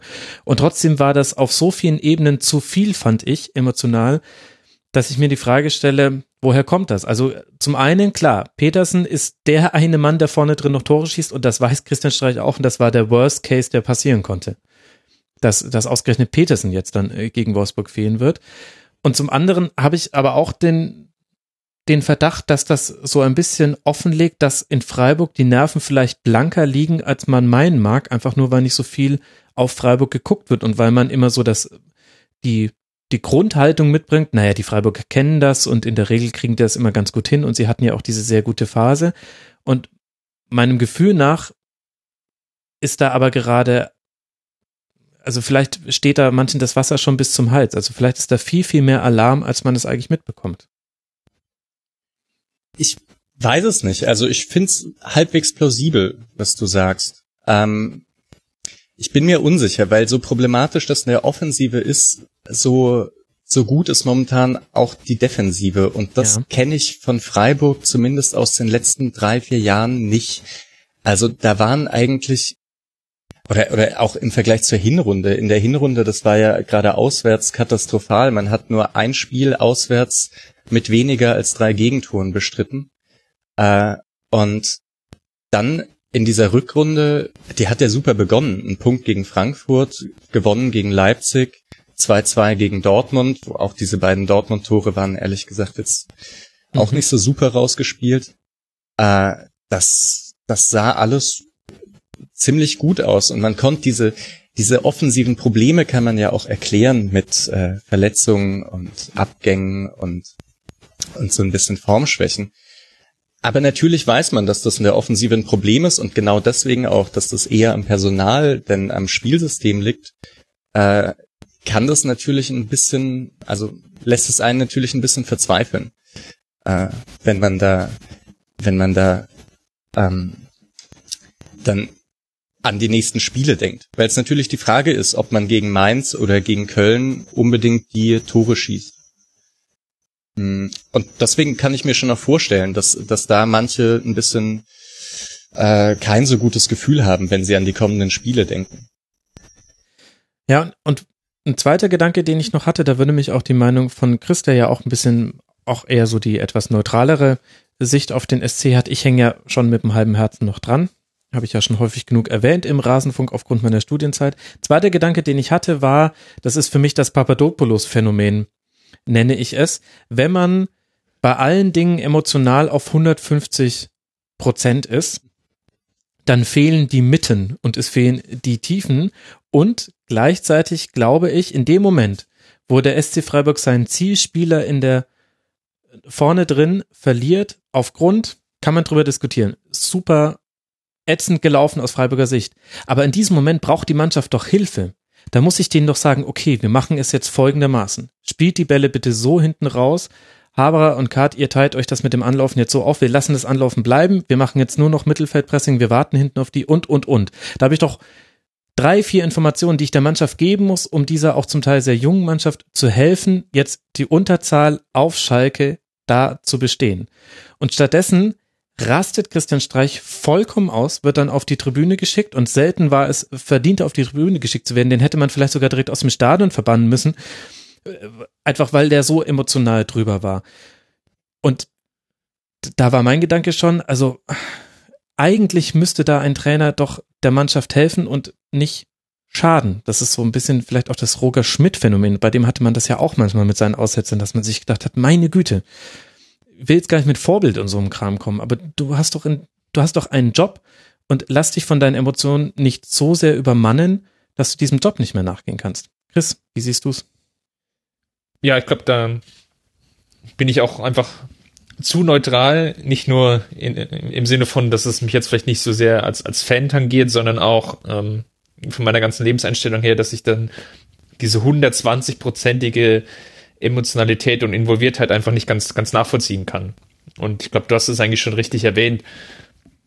Streich konterkariert da irgendwie immer so ein bisschen seine eigene Arbeit, die, glaube ich, wenn man so über die, die komplette Zeitachse schaut, einfach sehr, sehr erfolgreich ist, indem er einfach solche negativen Glanzpunkte, wenn man das mal so formulieren will, setzt, wo er sich einfach so dermaßen daneben benimmt, das einfach nicht, nicht ganz nachvollziehen kann. Also natürlich ist die Szene blöd gelaufen. Das war vor, fing mit dem Elfmeter schon an, der, ja, das war wieder so einer dieser Kann-Elfmeter. Das ja. ist halt natürlich blöd gelaufen, zumal das Spiel ja eigentlich vorher sehr, sehr gut lief. Also ich glaube, Schalke hatte zu dem Zeitpunkt, glaube ich, drei Schüsse.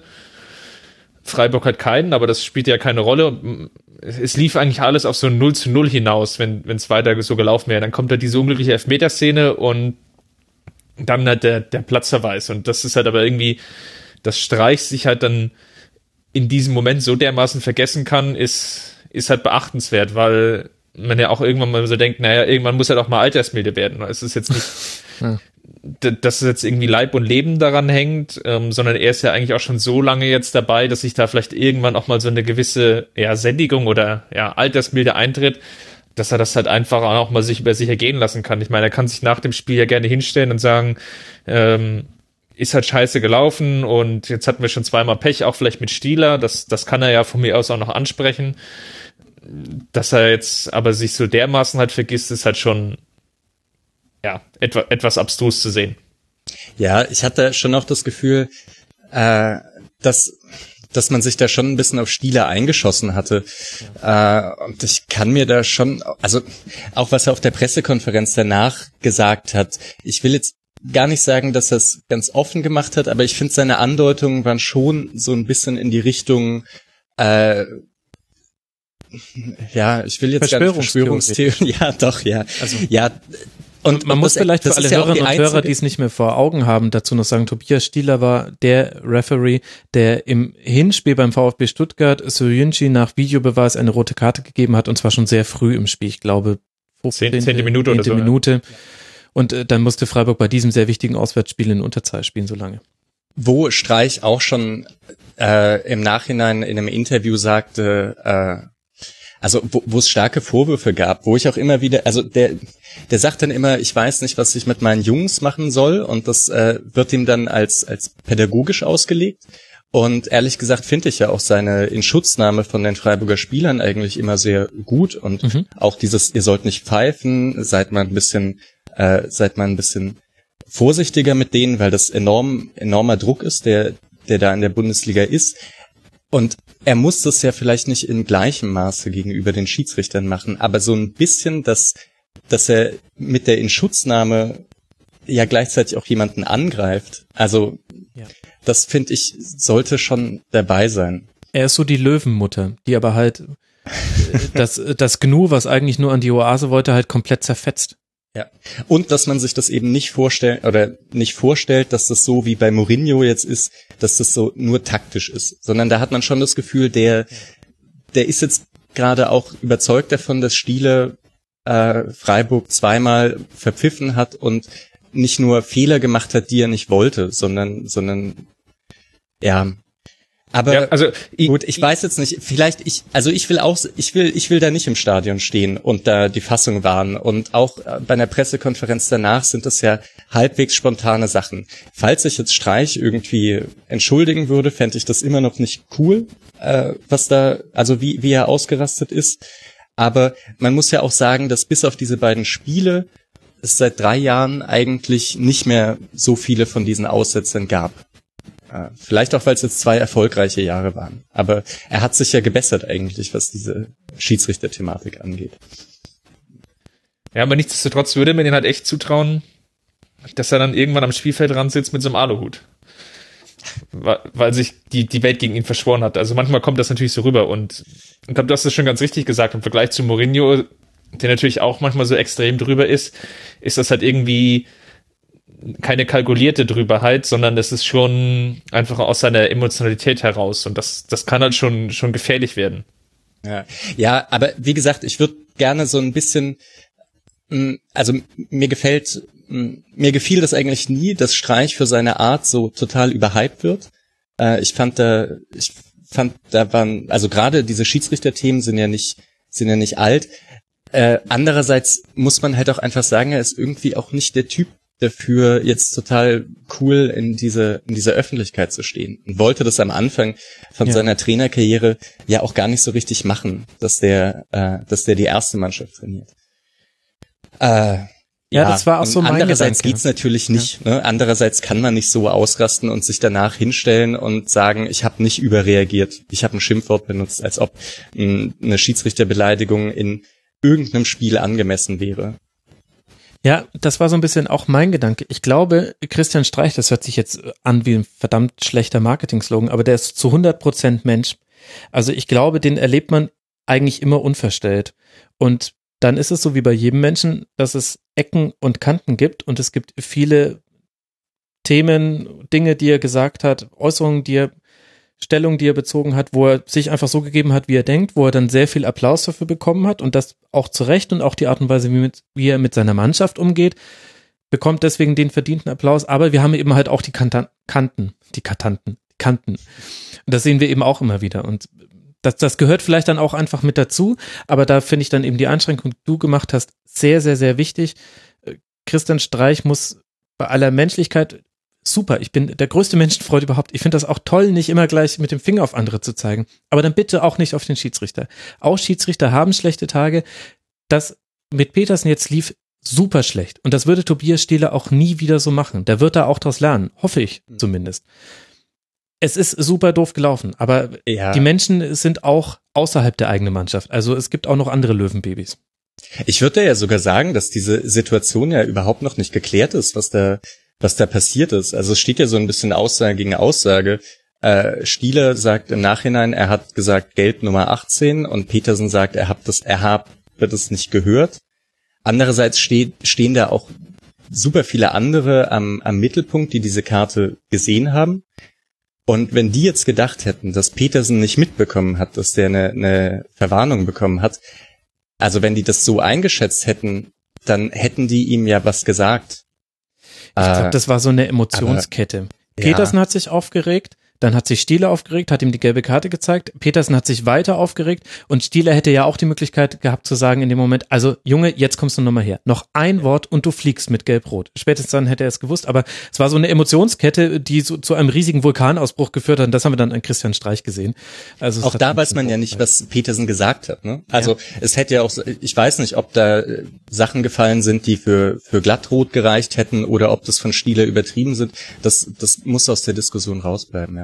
Aber naja, ehrlich gesagt, das ist halt, ist blöd gelaufen und ich glaube, bei Streich muss man auch gar nicht so viel diskutieren. Das war hm, nicht gut.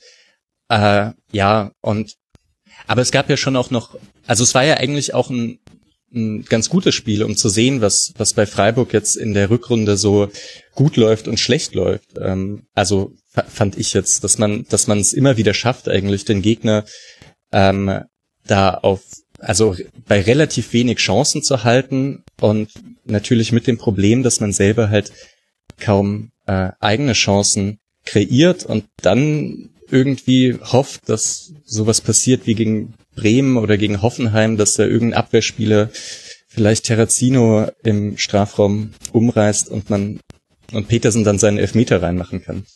Ähm, ja. ja, und da fand ich eigentlich gegen gegen Schalke das gar nicht so schlecht, dass dann Caligiuri das 1 zu 0 macht, obwohl man eigentlich gerade seine erste eigene große Chance gemacht hat, kann man vielleicht auch auf die, die gute Schalker Form und äh, Tedesco schieben. Mhm. Aber so prinzipiell fand ich das auch schon, äh, ja, ich weiß nicht. Mich würde es auch mal interessieren, so aus neutraler Perspektive, wie so Freiburg-Spiele aussehen momentan. Also ich bin ja äh, volle, also ich bin ja äh, immer sehr unentspannt bei diesen Spielen, aber ist es, ist es so langweilig wie Berlin? Momentan, also jetzt nicht, nicht, nicht Dezember und November, sondern, sondern jetzt. Wie nett, dass Berlin da die negative Benchmark ist. Sind wir noch langweiliger als Berlin? Herrlich. Guter Marketing-Claim, sollte man mal. naja, also Freiburg lebt natürlich schon die gesamte Saison eigentlich sehr, sehr von, von Standardsituationen und von, von einzelnen Momenten. Ja. Und das, das sieht man halt dem Spiel auch häufig an.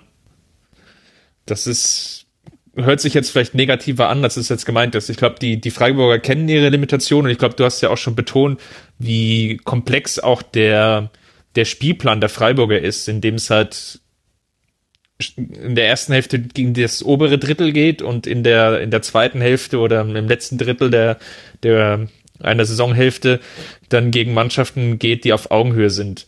Und da, wo sich Freiburg aktuell bewegt, ähm, schlägt das halt dann extrem rein, weil das natürlich dann bei der gesamten Spielweise dann auch noch auffälliger ist, weil man einfach hintereinander häufig Spiele hat, wo man viel weniger Ballbesitz hat und viel mehr nur reagiert anstelle von agiert und dann es hat dann diesen, diesen hoffentlich vielleicht jetzt auch wieder Umschwung gibt. Jetzt auch in den nächsten Spielen, die jetzt anstehen, dass man gegen Gegner spielt, wo man auf Augenhöhe ist, wo man wieder vielleicht auch selbst mit dem Ball agieren kann. Was halt extrem auffällt, ist aus neutraler Perspektive, dass man vielleicht im Mittelfeld nicht mehr so gut besetzt ist, dass so ein, so ein Abgang von Griffo einfach dann noch, noch länger wehtut. Hm. Wenn man da nicht so die, die richtige Alternative gefunden hat den so ein bisschen zu ersetzen, in dem Sinn, dass man es auch besser oder einfacher schafft, vielleicht auch mal so den Übergang vom Mittelfeld ins Angriffsdrittel zu gestalten und das, das, das tut halt an der Stelle schon irgendwo weh. Und das, das fällt halt in vielen Spielen halt auf. Das ist immer ganz gefällig, wenn Freiburg spielt. Es ist aber halt auch größtenteils ungefährlich. Hm. Ja, also ja, gut. Nee, aber ich glaube, dann sehe ich das auch recht ähnlich. Ich weiß jetzt nicht, ob ich die ähm, das Aufbauspiel zu, zu sehr überbewerte bei Freiburg, aber ich fand das jetzt auch wieder ziemlich ambitioniert, was, was äh, man damit zu Jünschü und Koch gegen Schalke gemacht hat. Ich meine, da laufen Burgsteller und Embolo und Di Santo an und die versuchen sich da flach hinten raus zu kombinieren, weil sie wissen, dass sobald sie einen Ball Richtung Naldo schlagen, ist der halt, ist der halt weg. Also traut man sich das. Und traut man sich das auch weiter, obwohl man da zwischen Minute 10 und 15 so ein paar Ballverluste hatte, die äh, schon nicht, also gefährlich, gefährlicher hätten werden können. Und also dieses, das ist ja auch das, was Streich immer sagt. Man kommt, also vergleichsweise für Freiburger Verhältnisse ziemlich gut ins letzte Drittel mhm. und dort verliert man eigentlich sofort den Ball. Ja. Äh, und da, ja, da würde ich aber auch sagen, es ist, also es sind diese Abgänge von Griffo und Philipp und dass man in der Transferphase, äh, dass sie komisch gelaufen ist und man weiß ja auch, dass Freiburg oder man kann sich relativ sicher sein, dass Freiburg an Ünder dran war, der, der jetzt in Rom ist, an Bebu dran war, an Gregoritsch. Also vielleicht alles Spieler, die mal mit Haberer hätten eine Kombination spielen können. Und dann kommen noch Ausfälle wie, wie Kleindienst, äh, nicht Kleindienst, Entschuldigung, Niederlechner, Niederlechner mhm. und Franz dazu. Und so ein bisschen Formtiefen von Kleindienst und Kapuschka jetzt in der Rückrunde. Und dann wird's halt ein bisschen zu eng. Also Deswegen finde ich jetzt momentan auch diese, dieser Fokus auf eine defensive Stabilität äh, nicht so falsch. Hm. Ja, weil man eben sagen muss, eigentlich sieht sehr gut aus. Also äh, eine Bundesliga ohne klaren Absteiger und äh, Verletzungspech und eine zerschossene Vorbereitung durch äh, ein Spiel gegen NK Domjale oder zwei das sind eigentlich Saisons, die Freiburg nicht unbedingt überstehen muss, würde ich jetzt sagen. Und dafür, also kann es sein, dass diese kurze gute Phase die gerettet hat. Ja, was du jetzt schon zweimal gesagt hast, war die defensive Stabilität, jetzt vor allem in der Rückrunde. Und gefühlt hätte ich dir da recht gegeben, also was vor allem auch die Gegentreffer angeht, daran kann man es auf jeden Fall ablesen. In der Hinrunde hat man in den 17 Spielen noch 31 Treffer kassiert, in der Rückrunde in jetzt 11 Spielen 15 Treffer, also deutliche Verbesserung. Und dennoch, wenn ich mir aber die Spiele nochmal einzeln angucke und auch die Statistiken, dann schafft es Freiburg sehr schlecht, Schüsse aufs eigene Tor zu verhindern. Also es gibt nur eine Mannschaft in der ganzen Liga, die noch mehr Schüsse aufs eigene Tor zulässt und das ist der erste FC Köln. Und dann kommt schon der SC Freiburg. Und auf der anderen Seite des Feldes hat man dann auch die drittwenigsten Schüsse aufs gegnerische Tor. Nur Wolfsburg und Hertha sind da noch schlechter. Hertha habe ich ja vorhin schon angesprochen. Das ist immer so. Darf man sich nichts bei denken. Und niemand schießt seltener aufs Tor selbst. Das sind nur so 3,4 Schüsse pro Spiel. Das sind die Zahlen eines Absteigers. Aber bist du bei dieser Statistik jetzt über die ganze Saison? Es ist oder? die ganze Saison. Also es kann ja. sein, dass da ein positiver Rückrundentrend noch nicht eingerechnet ist. Ich konnte es nicht mehr rausrechnen. Also das ist natürlich, ja, mit der defensiven Stabilität, das, das stimmt natürlich, dass das ein bisschen schwierig ist zu sagen, wenn man insgesamt 46 äh, Gegentore bekommen hat. Und da waren ja auch einige Klatschen dabei. Also wie war das Hinspiel mit Heinkes äh, gegen Bayern? War 5-0, 5-0 ne? ja. Äh, 4-0 im Rückspiel, dann, dann gegen Leverkusen 4-0 und gegen Leipzig 4-1. Und wie gesagt, in allen Auswärtsspielen der Hinrunde bis auf eines drei Gegentore. Das war natürlich, äh, das war natürlich zu viel, aber darauf hat man eigentlich reagiert, wenn ich jetzt so die Rückrundenergebnisse durchschaue und ich bin auch gerade auf ähm, auf Understat, also ich sehe hier mhm. Expected Goals. Es sind relativ, also da relativ stabile Ergebnisse bei Freiburg, wenn man jetzt auf jeden Fall das Münchenspiel ausklammert. Ja, ich ich, ich habe eben einfach ein ungutes Gefühl dahingehend, weil ich auch sehe, dass so gut es jetzt zum Beispiel geklappt hat, also Robin Koch musste in der Dreierkette hinten spielen und deswegen konnte Sierra dann im defensiven Mittelfeld mal wieder auflaufen. Das hat über weite Teile schon gut geklappt, aber zum Beispiel nicht nur die Entstehung des Strafstoßes, sondern auch das 2 zu 0 noch, das waren jeweils einzelne individuelle Fehler. Einmal Gulde hat er im Bolo gelegt, wobei haben wir schon besprochen, ein Kann-Elfmeter und das andere Mal ähm, rückt Soyunchi raus und ist einfach nicht auf einer Linie mit seinen Spielern und nur deswegen kann dieser Pass zu Burgstaller so perfekt kommen und er hat halt direkt auch die die Schuss, also er kann direkt in die Abschlussbewegung reingehen, das hätte er sonst nicht gehabt. Und solche individuellen Fehler, ohne dass ich es jetzt an einzelnen Namen festmachen will, also es ist nicht immer Suyunchi, es ist nicht immer Gulde und definitiv auch nicht immer Koch, der hat, spielt er meistens gar nicht hinten drin. Die hat man bei Freiburg schon relativ häufig und das ist für mich auch so ein weiteres Indiz. Vielleicht hatte man jetzt auch das Pech, dass man auf die Gegner getroffen ist, das hast du ja angesprochen mit dem Spielplan, die das dann auch gleich zu nutzen wissen. Und vielleicht wird das jetzt dann, wenn man gegen so Offensivfeuerwerke wie Mainz und Hamburg spielt, nochmal anders. Das kann sein. Aber es, ich finde, das steht gerade auf sehr wackeligen Füßen in Freiburg.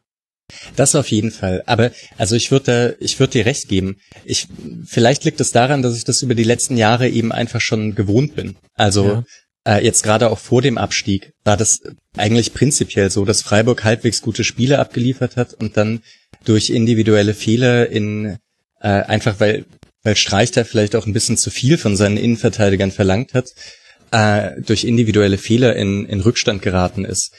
Und im Vergleich zu, zu dieser Zeit ist es momentan erstaunlich stabil. Dass das nicht typisch für Freiburg ist und ich glaube, dass man auch bei äh, einer Innenverteidigung mit Koch und Jünschü, äh, meinetwegen auch Lienhardt, dass man, dass man da jetzt nicht die absolute Stabilität reinbringen wird, ist ja auch der Grund, warum man sich nicht darauf ausruht. Also warum Streicher auch ständig sagt, dass mit der Offensive müssen, also muss, muss Freiburg in den Griff bekommen, sonst klappt es auf Dauer nicht. Äh, das ist, das ist schon richtig. Ich würde jetzt nur sagen, so bis hierhin äh, in der Rückrunde war es erstaunlich stabil, sagen wir es so. Äh, also stabiler, als ich es je hätte erwartet von Freiburg. Und in der Summe steht man ja, glaube ich, auch gar nicht so schlecht da. Es sind jetzt ja immer noch vier Punkte Vorsprung auf die Relegation bei noch sechs auszustehenden Spielen. Ich denke mal, mit, mit einem Sieg oder und, und zwei Unentschieden ist man dann schon, glaube ich, gesichert. Und nach, nach hinten auf Köln sind es ja dann schon zehn Punkte. Ja. Weil der jetzt, jetzt sogar noch, dadurch, dass Köln der so weggeschenkt hat, jetzt auch noch besseren Tordifferenz. Das ist ja eigentlich schon, schon nicht mehr zu machen. Also wenn, dann geht's dann nur noch um den Relegationsplatz und wir haben ja bei Wolfsburg und Mainz ja auch angesprochen, dass die ja auch nicht ganz problembefreit sich da aktuell durch die Liga bewegen. Deswegen mit, mit einem Heimsieg, der jetzt vielleicht dann irgendwann nochmal ansteht, ist man dann eigentlich erstmal gesichert und dann muss man halt in der neuen Saison dann ähm, vor allem in der Offensive halt ein bisschen belebende Elemente wieder versuchen zu implementieren, so schwer das halt mhm. bei dem aktuellen Transfermarkt auch ist. Ja, obwohl die ja ehrlich gesagt auch, also schon allein durch Niederlechner kommt ja ein bisschen was. Und äh, also wie gesagt, ich vielleicht spreche ich den Dezember ein bisschen zu häufig an, aber man hat ja gesehen, dass es trotz den Abgängen von Griffo und Philipp eine Zeit lang funktioniert hat, wenn man einfach eine äh, ein Mittelfeld mit Haberer Höfle auf der auf der Doppelsechs hat, ein Kleindienst in guter Form Rave. Ja. Ah, Rave ist leider selten einsatzbereit. Der hat erst fünf Spiele von Anfang an gemacht. Und dann, wenn man auf links dann noch irgendwen hätte, der vielleicht oder oder wenn Terrazino sich da vielleicht noch etwas weiterentwickelt, ich weiß nicht, ähm, wie es da aussieht, dann sieht es schon in Ordnung aus. Und mit Günther und Stenzel kommen ja auch immer wieder ein paar Elemente aus äh, von der Außenverteidigerposition, die die das Spiel beleben. Also dass da prinzipiell Potenzial ist und dass ich da mir vorstellen kann, dass nächstes Jahr äh, Streich da wieder was zusammenbasteln wird, äh, was ein bisschen häufiger das Tor trifft als in der Rückrunde. Hm, da glaube ich eigentlich schon drin. Ja, und vielleicht ist das auch einfach die Situation des SC Freiburg, wie sie schon immer war. Nämlich, manchmal bekommt man nicht die Spiele, die man gerne hätte auf dem Transfermarkt und man muss immer sehr, sehr qualitativ hochwertige Abgänge ersetzen und dann klappt das eben manchmal geräuschloser und manchmal mit mehr Nebentönen, die man dann vielleicht auch manchmal neben dem Platz sieht. Ja, ich glaube, das hat das ganz gut eingeordnet. Ich könnte noch Stunden mit dir über Petersen und Haberer und über ihre Statistiken äh, in der jeweiligen Konstellation auf dem Feld reden. Da haben wir ja auch schon. Ah, aber darf ich da vielleicht ja. sogar ganz kurz zu Petersen? Also ich, äh, ich beeil mich, weil das muss ich sagen, hatte ich nicht erwartet. Ich habe eigentlich immer die These vertreten, Petersen ist der beste Joker, den es gibt, äh, schafft's aber nicht über 90 Minuten. Einfach weil er sein sein erster Kontakt und seine Fähigkeiten im Kombinationsspiel nicht gut genug sind und ja. einerseits und andererseits, weil er äh, im Pressing das konditionell niemals niemals durchhalten wird. Und das hat man über die anderthalb Jahre vorher fühlte ich mich da bestätigt. Und seit der Niederlechner Verletzung kommt er plötzlich auf den Platz, hat vielleicht immer noch ein paar Probleme mit dem Kombinationsspiel, aber läuft er regelmäßig seine, seine zwölf Kilometer und ist auch also wahnsinnig schlau im Pressing. Dieses, also dass er gegen Schahin den Ball eroberte und mhm. ihn reinmacht, das war ja nicht das Einzige. Gegen Mainz hat er auch äh, zwei Situationen so gehabt. Also da hat er wirklich durch durch seine Pressingfähigkeiten Spiele entschieden. Mhm. Äh, das hatte ich, das hatte ich echt hat nach erwartet. dem Spiel gesagt, dass so wie sie in der ersten Halbzeit aufgebaut haben, da stand die Dreierreihe beim Spielaufbau aus Nastasic, Schneide und Stamboli noch zu eng beieinander, hätte Petersen alleine alle drei aus dem, aus dem Aufbau genommen. Das zeigt ja schon, wie gut, Ja. wie gut, äh, welch gutes Positionsverständnis er hat. Ja, und gleichzeitig den Passweg zu Bentelet zugemacht, ja.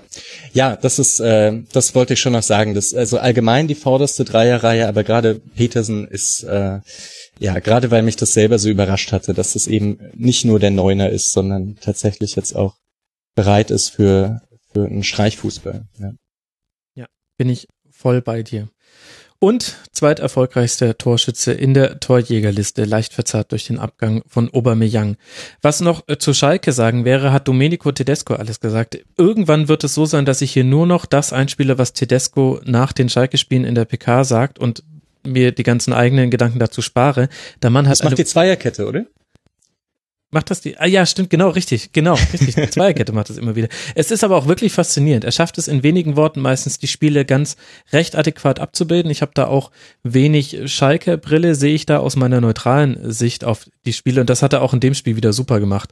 Hat äh, dann erklärt, dass in der zweiten Halbzeit dann eben die Dreierkette, die angesprochene, breiter aufstellen musste sich, das etwas mutiger deswegen, weil natürlich die Schnittstellen größer werden, aber deswegen war es dann einfacher. Ähm, die, die Außen mussten besser die Positionen halten, dann haben sie es besser geschafft, von hinten raus zu kombinieren, hat super erklären können, warum Meier auf der Bank saß und Bentaleb dafür gespielt hat. Sehr, sehr, sehr, sehr gut. Ich bin I'm fan of äh, Domenico Tedescos Analysen. Und dann kann man vielleicht unter dem Spiel, Chris, zu diesem Spiel sagen, es ist die Binsenweisheit der Rückrunde. Durchschnittsspiele reichen für Schalke 04 zum Sieg. In dem Fall hat man jetzt sogar den eigenen Vereinsrekord eingestellt mit sechs Siegen in Folge. Zeigt aber vielleicht auch, also das wird ja häufig auch negativ äh, verstanden, wie gut der Durchschnitt von Schalke 04 ist. Ich finde, in der Rückrunde haben sie es zumindest so weit geschafft, sich zu stabilisieren, dass sie auch solche Spiele mal gewinnen. Ja. Und das hatten sie halt in der Hinserie nicht. Ich erinnere mich, glaube ich, das Spiel gegen Hoffenheim in der Hinserie, als sie auch zum Teil überlegen waren mit den Chancen und dann das Spiel nicht gewonnen haben und das, das hat sich so ein bisschen aneinandergereiht und diese Phase scheinen sie aktuell überwunden zu haben und zumindestens die, die Ergebnisse passen halt. Dass es spielerisch nicht, nicht hochklassig ist, ich glaube, zu ehrlich muss man auf Schalke auch sein. Es, es reichte aber zumindestens, um die eigene in meist bessere Qualität eben durchzudrücken. Und das ist ein Stück weit Qualität, die Mannschaften, die jetzt aktuell dahinter stehen, Dortmund, Leipzig, Leverkusen, ähm, immer wieder abgehen. Und da macht Schalke in der Rückrunde vieles richtig. Ich habe da nur ein bisschen Angst, wenn es tatsächlich zur Champions League kommt, weil, naja, so enge Spiele gewinnt man vielleicht nicht, wenn man am, am Mittwoch gespielt hat. Na, natürlich nicht. Natürlich nicht.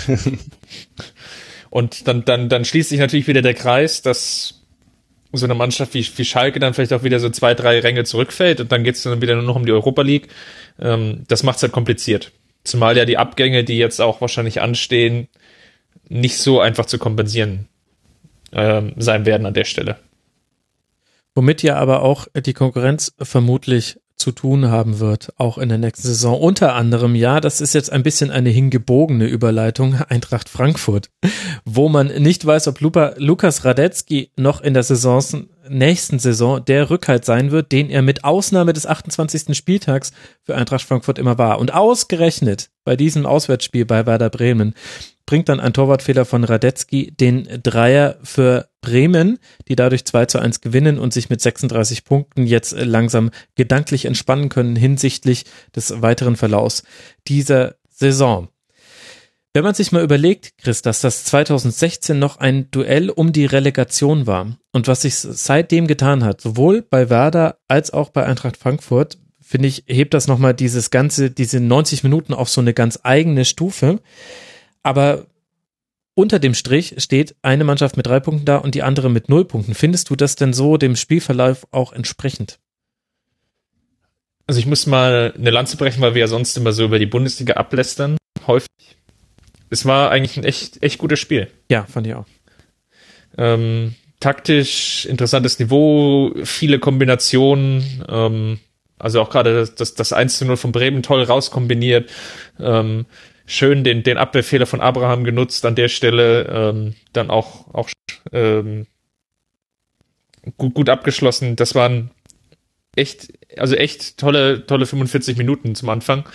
Ähm, klar, mit so einem Torwartfehler, die Süddeutsche hat es, glaube ich, ganz schön geschrieben, ähm, mit einem ähm, Radetzky hat einen Piplica gebaut.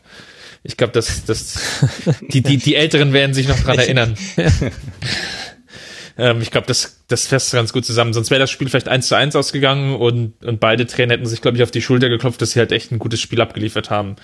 Ähm, beide Mannschaften. Man hat gesehen, warum beide Mannschaften oben stehen. Ist natürlich schon bedenklich aus, aus, aus Frankfurter Sicht, dass man aktuell in den Auswärtsspielen zumindest dieses Spielglück ähm, ja. verloren hat. Mhm. Gegen, gegen Dortmund irgendwie so unglücklich schon verloren, zumindestens bezogen jetzt vielleicht auf die, die Leistung der zweiten Halbzeit. Und auch hier in, in Bremen jetzt wiederum verloren, wo man es jetzt vielleicht gar nicht hat, hat nötig gehabt, weil man eigentlich relativ gut stand, ähm, sich dann auch, auch viele eigene Chancen herauskombiniert hat. Pavlenka hat ähm, Bremen, glaube ich, zwei, dreimal echt extrem gut auch im Spiel gehalten. Von daher, ähm, ja, eigentlich ein tolles Bundesligaspiel. Ja, sehe ich auch so. Also ich hatte da, ich hatte da auch viel Spaß dran. Man muss ja sagen, dass Radetzky, glaube ich, vorher schon auch ein, zwei recht gute Paraden hatte, äh, wenn ich mich richtig erinnere. Ja, ja, ja. Ähm, ja, das, ich, also ich hatte da auch Spaß dran, vor allem das, das 1-1 ähm, von, von Frankfurt. Ah, das war ja schon auch krass. Also äh, so wie Fabian Boateng anspielt und der eigentlich aus dem Strafraum rausläuft, dachte man ja, okay, jetzt müssen die wieder hintenrum spielen und dann äh, und dann ist die Situation tot. Und ja, ich weiß nicht, ob das, das hat sicher was mit Selbstvertrauen zu tun, wenn man den dann mit der Hacke äh, flankt, so richtig. Und Selbstvertrauen äh, oder Verzweiflung. Das ist ein in, in gut, wenn es gut geht, sagen wir Selbstvertrauen. Wenn es schlecht geht, sagen wir meine Güte, ey, da ist ihm auch wirklich gar nichts eingefallen, als da mal mit der Hacke drauf zu ballen, ballern. Aber ja. Ja, und, und der Abschluss war ja auch mit, mit ja, Risiko wunderbar. irgendwie, mhm. ne? Also das war, ähm, das war schon ziemlich gut. Und ich hatte auch das Gefühl, dass jetzt Frankfurt äh, es in der Rückrunde immer besser schafft, auch das Spiel wirklich selber zu machen. Also Hasebe ist da mir sehr positiv aufgefallen, mhm. der, der da ziemlich flexibel irgendwie im Mittelfeld oder beim, beim Aufbau rumläuft und sich mal zwischen die Innenverteidiger, mal ins Mittelfeld, mal neben die Innenverteidiger fallen lässt äh, das, das hat schon Substanz auch, habe ich, hab ich das Gefühl. Merebic, Boateng, Wolf, wenn man so die Offensivreihe im Endeffekt nimmt, die sind halt alle auch irgendwie immer anspielbar. Und das ist von der Positionierung her gut. Die bringen auch jeder für sich irgendwie eine gewisse individuelle Qualität mit. Ähm, also Boateng im Ball abschirmen, Rebic vielleicht im Dribbling die dann auch wieder dazu führen, dass man dann, ja, auch daraus wieder was kreieren kann, wenn man diese Spiele anspielt. Und das, das sieht halt alles schon ganz gefällig aus in der meisten Zeit der, der Partie. Und man hat irgendwie immer das Gefühl, wenn Frankfurt spielt, und das ist jetzt wirklich als Lob gemeint, ähm, dass, dass sie halt irgendwie eine Chance herausspielen können. Und das können halt in der Bundesliga aktuell nicht besonders viele Mannschaften. Und das hebt sie halt ein bisschen von dieser breiten Masse ab. Absolut. Ich kann nur empfehlen, Frankfurt-Spiel über 90 Minuten sehen lohnt sich in dieser Saison immer gibt es ganz, ganz wenige Ausnahmen, wo sich das in dieser Saison nicht gelohnt hat. Und auf der anderen Seite auch ein sehr, sehr gefestigtes Werder und was man bei beiden Mannschaften gesehen hat, was ich sehr positiv für beide Mannschaften finde, ist nicht nur, dass sie taktisch sehr flexibel waren. Ich weiß gerade gar nicht, wer das nach dem Spiel gesagt hat, aber einer der Beteiligten auf dem Spielfeld hat auch gesagt, naja, das wurde auch so ein bisschen im Kopf entschieden. So oft, wie wir da umgestellt haben, haben wir selten umgestellt. Ich glaube, Junusovic war es. Sondern beide Mannschaften haben auch noch einen Spielerausfall zu verkraften gehabt und man hat es dem Spiel nicht nicht angemerkt. Und das ist selten in der Fußball-Bundesliga in den Regionen, in denen sich Eintracht Frankfurt und Werder Bremen sonst so bewegen. Auf der einen Seite Augustinsson ausgefallen und Marco Friedl kam mit seinem Bayern Schienbeinschoner noch, kam mit rein und man hat es nicht im Negativen bemerkt und auf der anderen Seite Ante Rebic verletzt raus und Marco Fabian kam rein und auch das ist, hat nicht den Spielfluss unterbrochen oder sich irgendwie bemerkbar gemacht. Das fand ich, also es war wirklich ein herausragendes Spiel eigentlich von beiden und hätte eigentlich ein 1 zu 1 äh, verdient gehabt, haben wir ja schon eingeordnet. Und wer mir richtig gut gefällt gerade, ist Belfodil. Von dem hatte ich den Eindruck, der hat seine Physis und noch nicht ganz verstanden, wie abseits gespielt wird in der Bundesliga und ansonsten nicht viel. Und der hat mich aber ganz schön Lügen gestraft jetzt in den letzten beiden Partien gegen Augsburg und jetzt auch hier gegen Frankfurt. Da gab es eine Szene, da ist er über rechts in den Strafraum eingedrungen mit einer Dynamik und aber auch einer engen Ballführung, die, also fand ich sehr beachtlich. Der dreht jetzt richtig auf gerade. Ein würdiger Partner für Kruse, würde ich sagen, ja. Ja, ja. Und Kruse an, an, sich ist ja auch ein Phänomen. Also hatte wieder die meisten Ballaktionen von Werder, das muss man ja schon gar nicht mehr kommentieren, hat sich wieder an allen möglichen Ecken des Spielfelds den Ball geholt und jetzt aber mit eben dem starken Belfodil war es jetzt wieder häufiger so, dass auch wenn Kruse sich zum Teil, also der ist ja zum Teil auf die Zehnerposition, es gab sogar manche Szenen, da war er so fast schon Sechser, also der Ort, an dem er sich äh, anspielen hat lassen. Und dennoch war aber vorne die Spitze immer besetzt, weil Belfodil da stoisch vorne drin geblieben ist, war immer anspielbar. Junusovic hat es dann auch sehr offensiv interpretiert, seine Rolle. Also es hat echt gut, es war einfach ein schönes Spiel, muss man sagen. Tolles Wetter, super Spiel. Ich, ich finde es auch gut, wie, wie Werder jetzt aus dem Mittelfeld heraus auch den, den Aufbau gestaltet, über Bargfrede, Eggestein, ja, Delaney. Ja. Das, das wirkt halt schon alles sehr, sehr gefällig. Und wenn man so die, die Zeiten vielleicht noch, noch so unter Nuri im Kopf hat, dann, dann, dann wirkte das immer so gezwungen, dass wir jetzt irgendwie Spielaufbau machen müssen und irgendwie passen müssen und das passt halt in, in vielen Ecken und Enden nicht und das ist eigentlich das gleiche Spielermaterial und Kohlfeld versteht es halt die, wesentlich besser aktuell, die Mannschaft so einzustellen, dass da auch irgendwas Gewinnbringendes bei rauskommt und das ist eigentlich schon, schon schön anzugucken. Absolut. Eine Innenverteidigung mit Moisander und Velkovic, die absolut äh, felsenfest steht. Super Außenverteidiger. Das hätte man sich vor naja, noch einem Dreivierteljahr bei Werder so nicht träumen lassen, dass es auch ohne eine Fünferkette hinten drin geht, dass man wenig Tore fängt. Dann jetzt Philipp Bargfrede, lebenslang grün-weiß, hat seinen Vertrag verlängert und wird anschließend dann eine Trainee-Ausbildung bei Werder Bremen machen. Es werden gerade sehr viele positive Geschichten geschrieben an der Weser und auch am Main bei Frankfurt. Für Werder geht's jetzt weiter bei Hannover 96 und Eintracht Frankfurt empfängt die TSG aus Hoffenheim. Das habe ich vorhin schon kurz angesprochen. Das wird dann ein Duell um Europa, so wie wir das alles vor der Saison auch erwartet hätten. Ein Duell, näher nicht ganz um Europa, war auch Hannover 96 gegen Raber Leipzig. Also zumindest für die einen ging es um Europa, nämlich für Letztgenannte, die mit 3 zu 2 am Ende gewinnen es gibt irgendwie kein Heimspiel von Hannover 96 ohne irgendwelche Nebengeschichten. Diesmal wurden mindestens 40 Banner der Fans vom Verein abgelehnt, denn inzwischen muss man bis 24 Stunden vor dem Spiel jedes äh, transparent freigeben lassen von den Fanbeauftragten und zu den zensierten Bannern gehören Inhalte wie Hopkind und Mateschitz für den Fußball nur ein schlechter Witz oder heute Dosen werfen was insofern interessant ist, weil auf den eigenen Social Media Kanälen von Hannover 96 mit einer zerknüllten Dose geworben wurde für dieses Spiel. Aber abgesehen von dieser intransparenten Zensur, die selbst Mark Zuckerberg Tränen vor Stolz in die Augen treiben würde, gab es auch noch ein Fußballspiel. Und da fand ich, Misha, dass Leipzig 60 Minuten lang wie ein sicherer Champions League-Anwärter gespielt hat. Sehr, sehr dominant, sehr sicher, auch gut im, im Ballbesitzspiel, hatten wieder auch ein gutes Pressing, sind mit ihrem alten 4-2-2 haben sie gespielt, hatten aber auch eine sehr, sehr hohe Passquote. Das war das, wo es vor allem im letzten Drittel viel gefehlt hat. So ein bisschen die Parallele zwischen Leipzig und Freiburg konnte man immer aufmachen, dass es im letzten Drittel die Präzision gefehlt hat.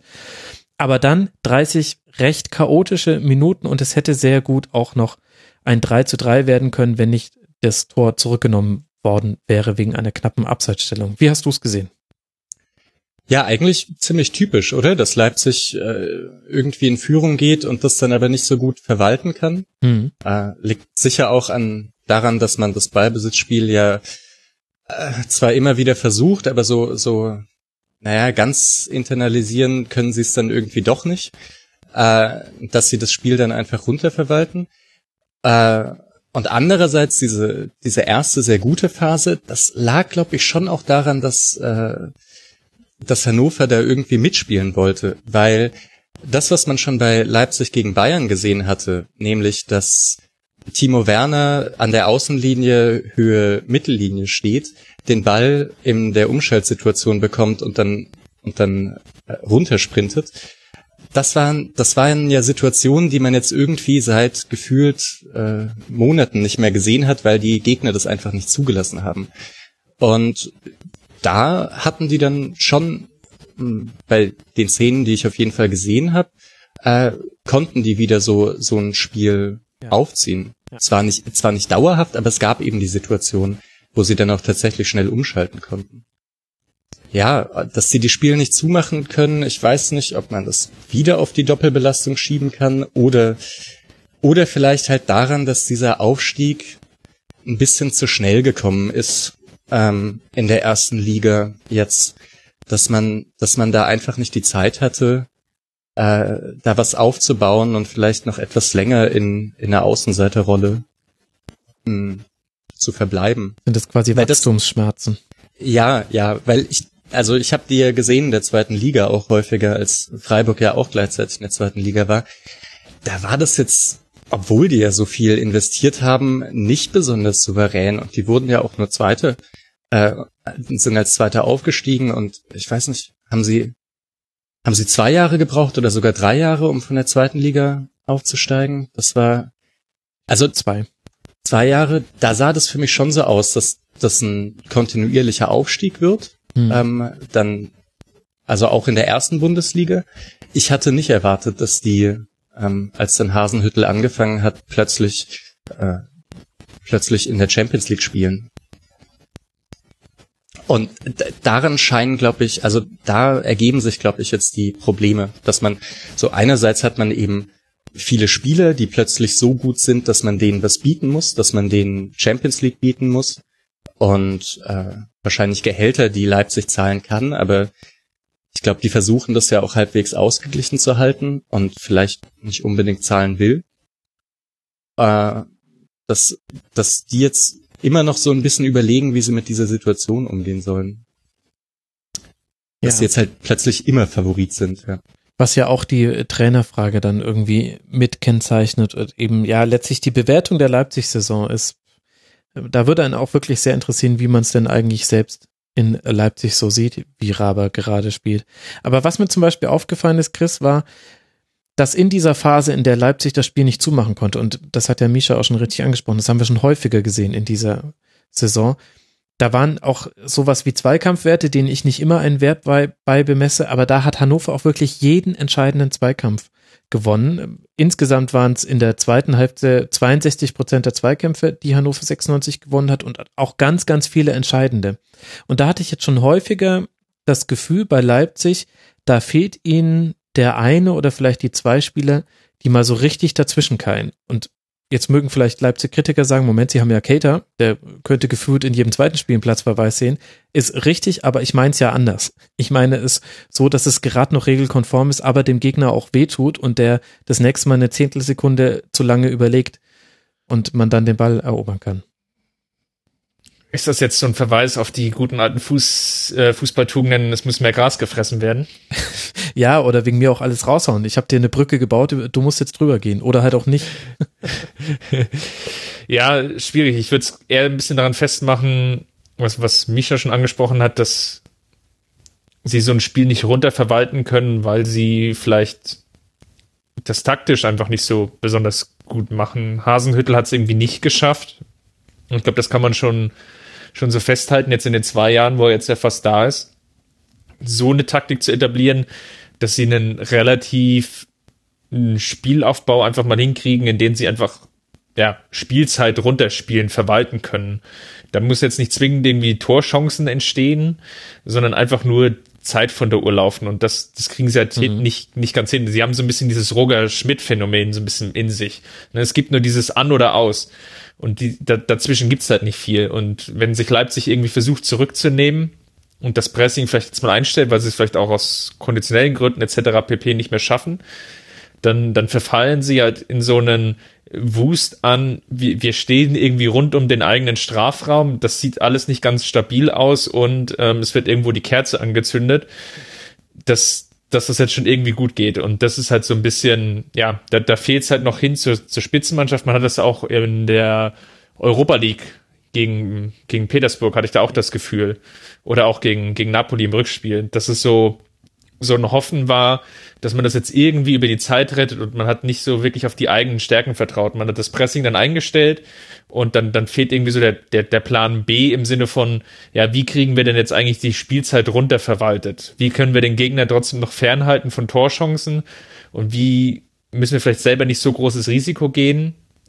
haben aber immerhin den Ball und können den, den Gegner vielleicht laufen lassen oder stehen zumindest so stabil, dass es halt nicht besonders ein tolles Spiel ist, jetzt optischer Natur, dass wir den Gegner aber vielleicht irgendwie mit Mittel, äh, Mittelfeldpressing vom, vom eigenen Tor weghalten. Und da fehlt es halt ein bisschen. Ja, da könnte man vielleicht ja auch so ein bisschen äh, den Vergleich oder eben den Nicht-Vergleich zu Schalke ziehen. Also, dass beide Mannschaften da so, so ihre Stärken haben. Äh, also, dass Schalke von Anfang an verwaltet und dann irgendwie das, das 1-0 macht und dass Leipzig eben das überhaupt nicht verwalten kann. Und da diese, diese Mischung zu finden, dass man das vielleicht auch spielstandabhängig äh, mal so, mal so machen kann, scheint ein größeres Problem zu sein. Also kann ich mir auch vorstellen, dass es schwierig ist, äh, da, weil, weil das ja auch, also wenn man jetzt nicht so ein, so ein super Ballbesitzspiel hat, äh, dass es auch schwierig ist, da umzustellen. Sie haben ja auch ganz häufig aber auch Probleme gegen Mannschaften, die jetzt unten drin stehen. Also einerseits mhm. natürlich aus dem Grund, weil sie dann häufig Führungen auch nicht über die Zeit bringen. Da gab es ja auch schon genug Spiele, wo sie dann irgendwie noch einen Ausgleich gekriegt haben, aber wo sie auch selber dann erstmal Chancen kreieren müssen aus, aus einem Ballbesitzspiel heraus. Da, da fehlt es halt schon an, an vielen Ecken. Sie sind halt dann gut, wenn es in die direkten Duelle geht. Also gegen, gegen Bayern, gegen Dortmund, vielleicht auch gegen Schalke, wo, wo der Gegner auch vielleicht selber ein bisschen mehr will, als jetzt ähm, irgendwie nur mit einem Unentschieden aus der Partie rauszugehen. Und das ist halt schon auffällig. Ja, ich muss da auch nochmal an das Freiburg-Spiel denken. Und zwar also gar nicht die beiden Standards, die sie, die sie reingelassen haben, sondern auch da, dass Freiburg gesagt hat, wir spielen nicht durch die Mitte. Das ist uns zu heikel. Wir haben da nur Abraschi und Koch momentan und sonst sind alle verletzt. Und wir bolzen den Ball jetzt irgendwie nach vorne und stehen da auch gut. Das, äh, da hat Leipzig nichts hinbekommen. Also das Tor entstand dann eben doch dadurch, dass Freiburg es halt einmal gemacht hat. Ne? Also einmal einen Ball im Mittelfeld genau. verloren und dann äh, schnell umgeschaltet. Äh, das, ja, das war schon auch. Aber wie gesagt, ich glaube, das ist, das ist schwierig. Also man muss ja doch sehen, dass Leipzig mit einem mit einem Spielsystem hochgekommen ist, das halt auf Umschaltspiel ausgelegt ist und dass die Spieler das auch sind. Also mh, hm. ja, absolut. Das, das, Spiel, das Spielermaterial passt halt vielleicht auch nicht dafür. Es ist halt mit, mit Bruma, Forsberg, Werner, Cater ist ja auch eher so ein Box-to-Box-Player. Das ist jetzt nicht unbedingt das Spielermaterial ist, ja, wurde jetzt erstmal so Alonso-Style-mäßig, dass ja. die, die, die Kugel hin und her spielst. Ja, und dann eben langsam in die Positionen kommst und dann irgendwie, ne, dann wären das wieder Spieler, die man brauchen könnte. Also ein Boomer könnte auch wieder aus einer statischen Situation explosiv äh, eine, eine dynamische Situation erzeugen. Aber äh, sie kommen ja gar nicht dahin, dass sie den, den Gegner, also sie haben nicht das Spielermaterial dazu, den Gegner jetzt an den eigenen 16er zu drücken und, und drum herum zu spielen. Aber gut, ehrlich gesagt, wer hat das außer, außer den Bayern? Ne? Äh, das stimmt. Und Hannover 96 ist für mich ein perfektes Beispiel dafür, dass es manchmal Kleinigkeiten sind, sehr weit vorne am Feld, die hint, hinten im Feld, also jetzt äh, dann vor dem eigenen Tor zu Problemen führen. Hannover 96 schafft es jetzt schon seit ein paar Spieltagen nicht mehr, intensiven Druck aufzubauen im, im Anlaufen des Gegners. Sie machen es aber immer noch. Und deswegen ist es dann aber sehr, sehr einfach für Gegner wie jetzt vor allem Leipzig zwischen die Linien zu kommen. Das hat Leipzig vor allem in der ersten Halbzeit bilderbuchmäßig gemacht.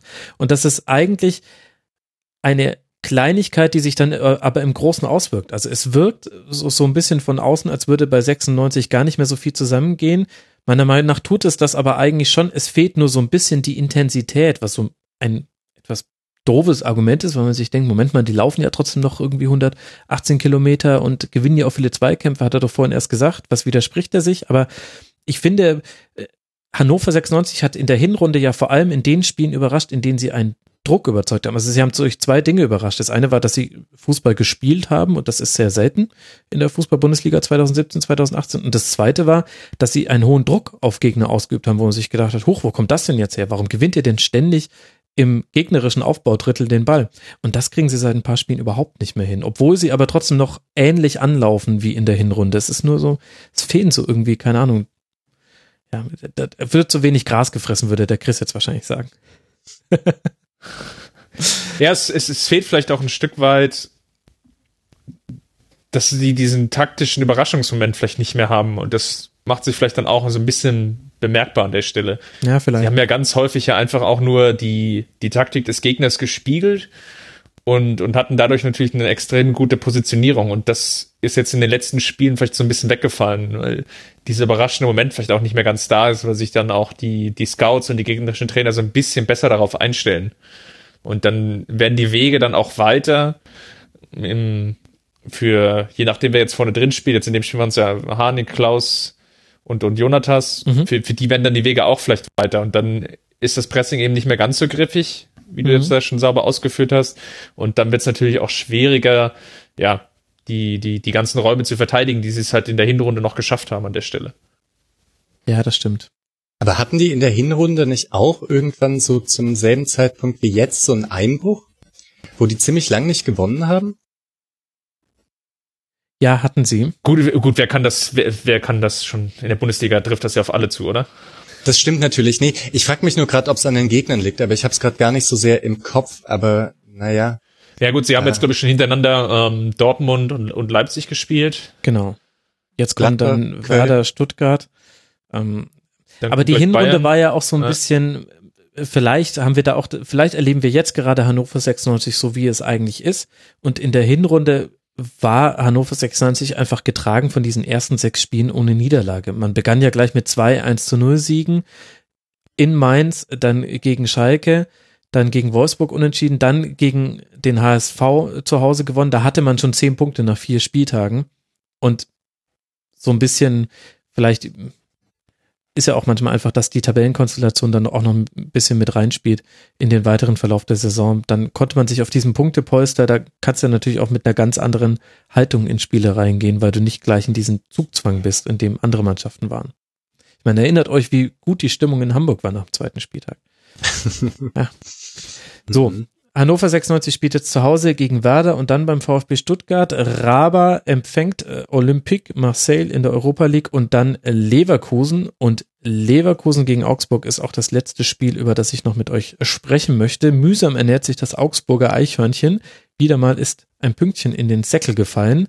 Bei einem Leverkusen, das wieder ein bisschen mehr an die Mannschaft erinnert, die man aus den bewegten Jahren unter Roger Schmidt kannte. Nicht spielerisch meine ich das, aber von der Art und Weise her, wie man durch die Saison tingelt vor der Länderspielpause schon ein sehr blutleerer Auftritt in Köln, wenn auch lange Zeit zu zehnt, aber auch bei 11 gegen 11 sah das nicht so doll aus. Und jetzt dieses 0 zu 0 gegen den FC Augsburg zu Hause. Chris, was fehlt denn in Leverkusen im Vergleich zur Hinrunde?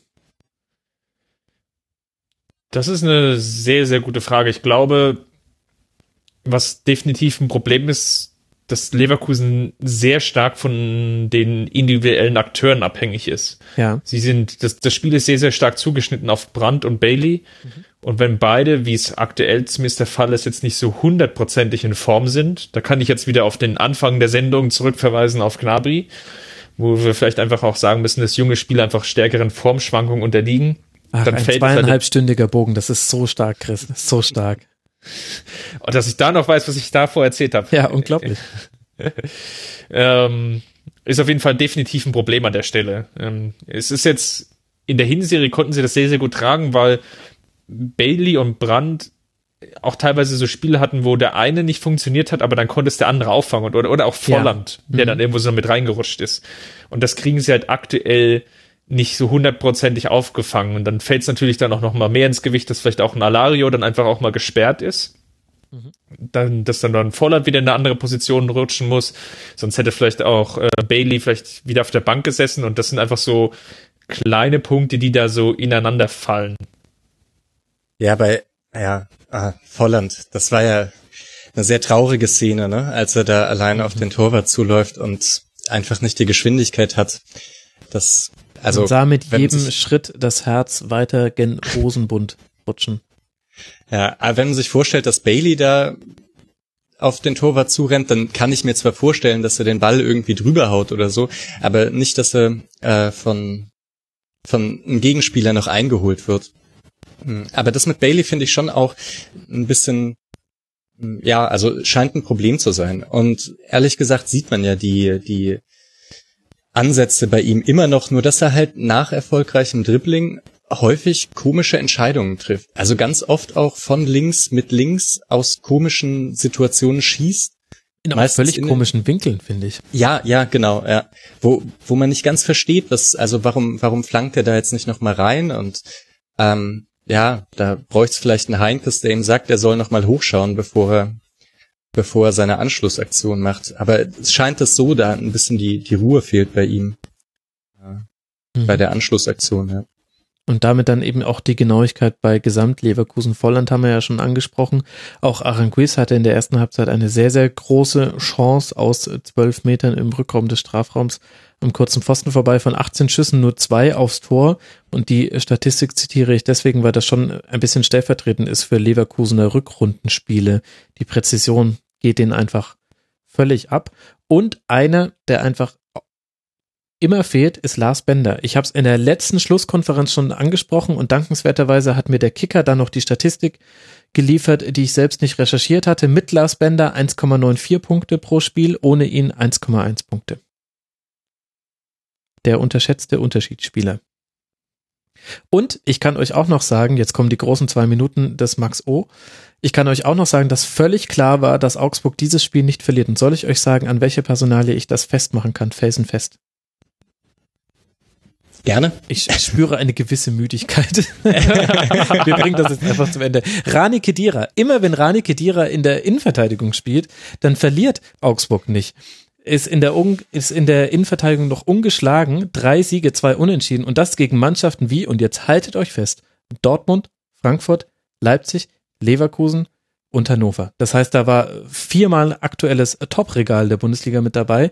Kedira, wenn er in der Innenverteidigung spielt bei Augsburg, Läuft wunderbar. Hätte man ihm so vielleicht gar nicht zugetraut und hat das auch wieder gegen Leverkusen sehr, sehr gut gemacht. 15 klärende Aktionen hatte er. Wir, wir sollten den Rasenfunk an den FCA verkaufen. Bitte? Erstmal bin ich nicht käuflich und dann weiß ich nicht, ob die, ob die sich uns noch leisten können. Da habe ich ja so meine Zweifel. Denn die kriegen ja die ganzen Hörerinnen und Hörer mit dem Gepäck und äh, die sind so wertvoll. Das ist nicht zu bezahlen. Ich würde sagen, mit diesem 0 zu 0 beschließen wir den Bundesligaspieltag. Es war auch eine lang genug Folge und wir werden uns in den Feinheiten des Leverkusener Spiels sicher noch häufiger verlieren in den nächsten Folgen. Unter anderem am nächsten Wochenende, denn da spielt man bei Leipzig. Leverkusen gegen Leipzig und Hoffenheim gegen Eintracht Frankfurt. Da geht's um Europa, liebe Freundinnen und Freunde. Und der FCA spielt zu Hause gegen den FC Bayern und können sich eventuell an Bierduschen beteiligen, mit oder ohne GoPros. Das werden wir dann sehen. Das ist wahrscheinlich die spannendste Frage des 29. Spieltags. Aber alle Fragen des 28. Spieltags haben wir ja schon geklärt, deswegen halten wir diese Spannung aus. Ihr Lieben, ich danke euch sehr. Das hat mir großen Spaß mit euch gemacht und ich weiß es auch wirklich sehr zu schätzen, dass ihr euren Ostermontag mit mir verbracht habt beim Suchen und Finden der Eier, die uns irgendwelche Vereine versteckt haben in ihren Spielen. Vielen, vielen Dank euch beiden. Ja, danke für die Einladung. Ja, danke für die Einladung. Ich, habe jetzt gewartet, dass wir noch über die, die, die Premier League und zweite Liga sprechen. Jetzt bin ich ein bisschen enttäuscht. Dieser Teil ist aus den Schlusskonferenzen rausgeflogen. Das äh, habe ich ja früher häufiger mal gemacht dann am Ende. Aber es gibt ja jetzt die Kurzpässe, wo ich auf die europäischen Ligen gucke und vielleicht auch noch, weil das auch manche Hörerinnen und Hörer mir geschrieben haben, warum ich das nicht mehr mache. Die Antwort ist ganz einfach. Ich habe das früher manchmal ja hinten noch an die Schlusskonferenz drangehängt, dass ich so die wichtigsten Aufreger Europas und der zweiten Liga nochmal besprochen habe. Aber das waren auch noch die Zeiten, wo manchmal Spiele nur in fünf Minuten besprochen wurden, wo dann aber die Kommentare kamen, ey, total ärgerlich, ihr habt überhaupt nicht besprochen, dass in der 73. Minute der Einwurf falsch ausgeführt wurde und das wäre ja alles ganz anders gelaufen. Ja, seitdem sind die Spielbesprechungen länger geworden und deswegen ist der andere Teil rausgefallen in den Kurzpass. Aber du hast völlig recht. Und da sieht man, dass der Chris einfach ein Rasenfunk-Veteran ist. Schon bei Ausgabe Nummer zwei war er mit dabei. Älter geht's wirklich nicht mehr. Du bist der Uli Hoeneß des, des Rasenfunks. Nein, der Jupp, der Jupp Heinkes. Ich wollte nicht den treten. Dann kann ich mich ja nach diesem Rasenfunk jetzt dann endgültig zur Ruhe setzen. Sehr schön. Und Ich habe immer gesagt, wenn ich mir einen Gast schnitzen könnte für den Rasenfunk, dann sähe er aus wie Christopher Ramm. Das ist verbrieft. Das war, da, ich, dachte, jetzt kommt das, das, das kallische Gedicht noch. Ach so, nee, nee, nee. Da- Das ist, das mache ich aus Urheberrechtsgründen nicht, denn jeder weiß, dass man nicht einfach nur ergoogelte Sachen zitieren darf. Außer sie kommen aus irgendwelchen Hertha-Blogs, so wie es ich vorhin gemacht habe. Hups. Aber ich habe die Quelle ja genannt. Äh, ja, also vielen Dank, äh, Christopher Ramm von mirsanrot.de bei Twitter at ramc. Danke, dass du mal wieder mit dabei warst und du bist für die Zukunft eh schon wieder gebucht, mein Lieber. Wer zweieinhalbstündige Erzählbögen abschließen kann, der ist mehr als nur qualifiziert für den Rasenfunk. Vielen Dank. Und außerdem herzlichen Dank an Misha vom sehr empfehlenswerten Blog Zerstreuung Fußball. Bei Twitter heißt er Zerstreuung Fuß und ihm folgen viel, viel, viel zu wenige Leute. Wenn euch der SC Freiburg auch nur ein bisschen interessiert, dann bitte folgt dem Misha da. Es lohnt sich sehr. Misha, vielen Dank, dass das mal geklappt hat hier im Rasenfunk. Ja, danke für die Einladung. Und damit auch äh, Danke an alle Hörerinnen und Hörer, die äh, bis hier sich den Ostermontag oder vielleicht auch den Dienstag danach oder den Mittwoch danach äh, vertrieben haben. Ich habe noch zwei sehr, sehr empfehlenswerte Podcast-Empfehlungen für euch. Zum einen, der Blaue Salon hat mit einem Wirtschaftsprofessor auf die Bilanz des FC Schalke 04 geblickt. Das ist sehr, sehr interessant. Und der Eintracht Frankfurt Podcast hat die Folge Nummer 300 aufgenommen mit vielen, vielen Hörerinnen und Hörern grüßen. Den Eintracht Frankfurt Podcast kann ich euch eh sehr ans Herz legen, aber auch sportlich ist da ja gerade einiges zu besprechen. Hört euch die 300. Folge an. Lohnt sich sehr. Ansonsten wird es in dieser Woche eventuell auch noch einen Kurzpass geben zur Premier League und dann hören wir uns wieder am nächsten Montag. Bis dahin eine gute Woche euch. Macht's gut. Ciao.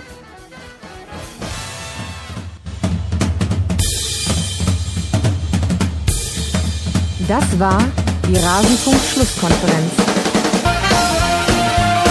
Wir gehen nun zurück in die angeschlossenen Funkhäuser.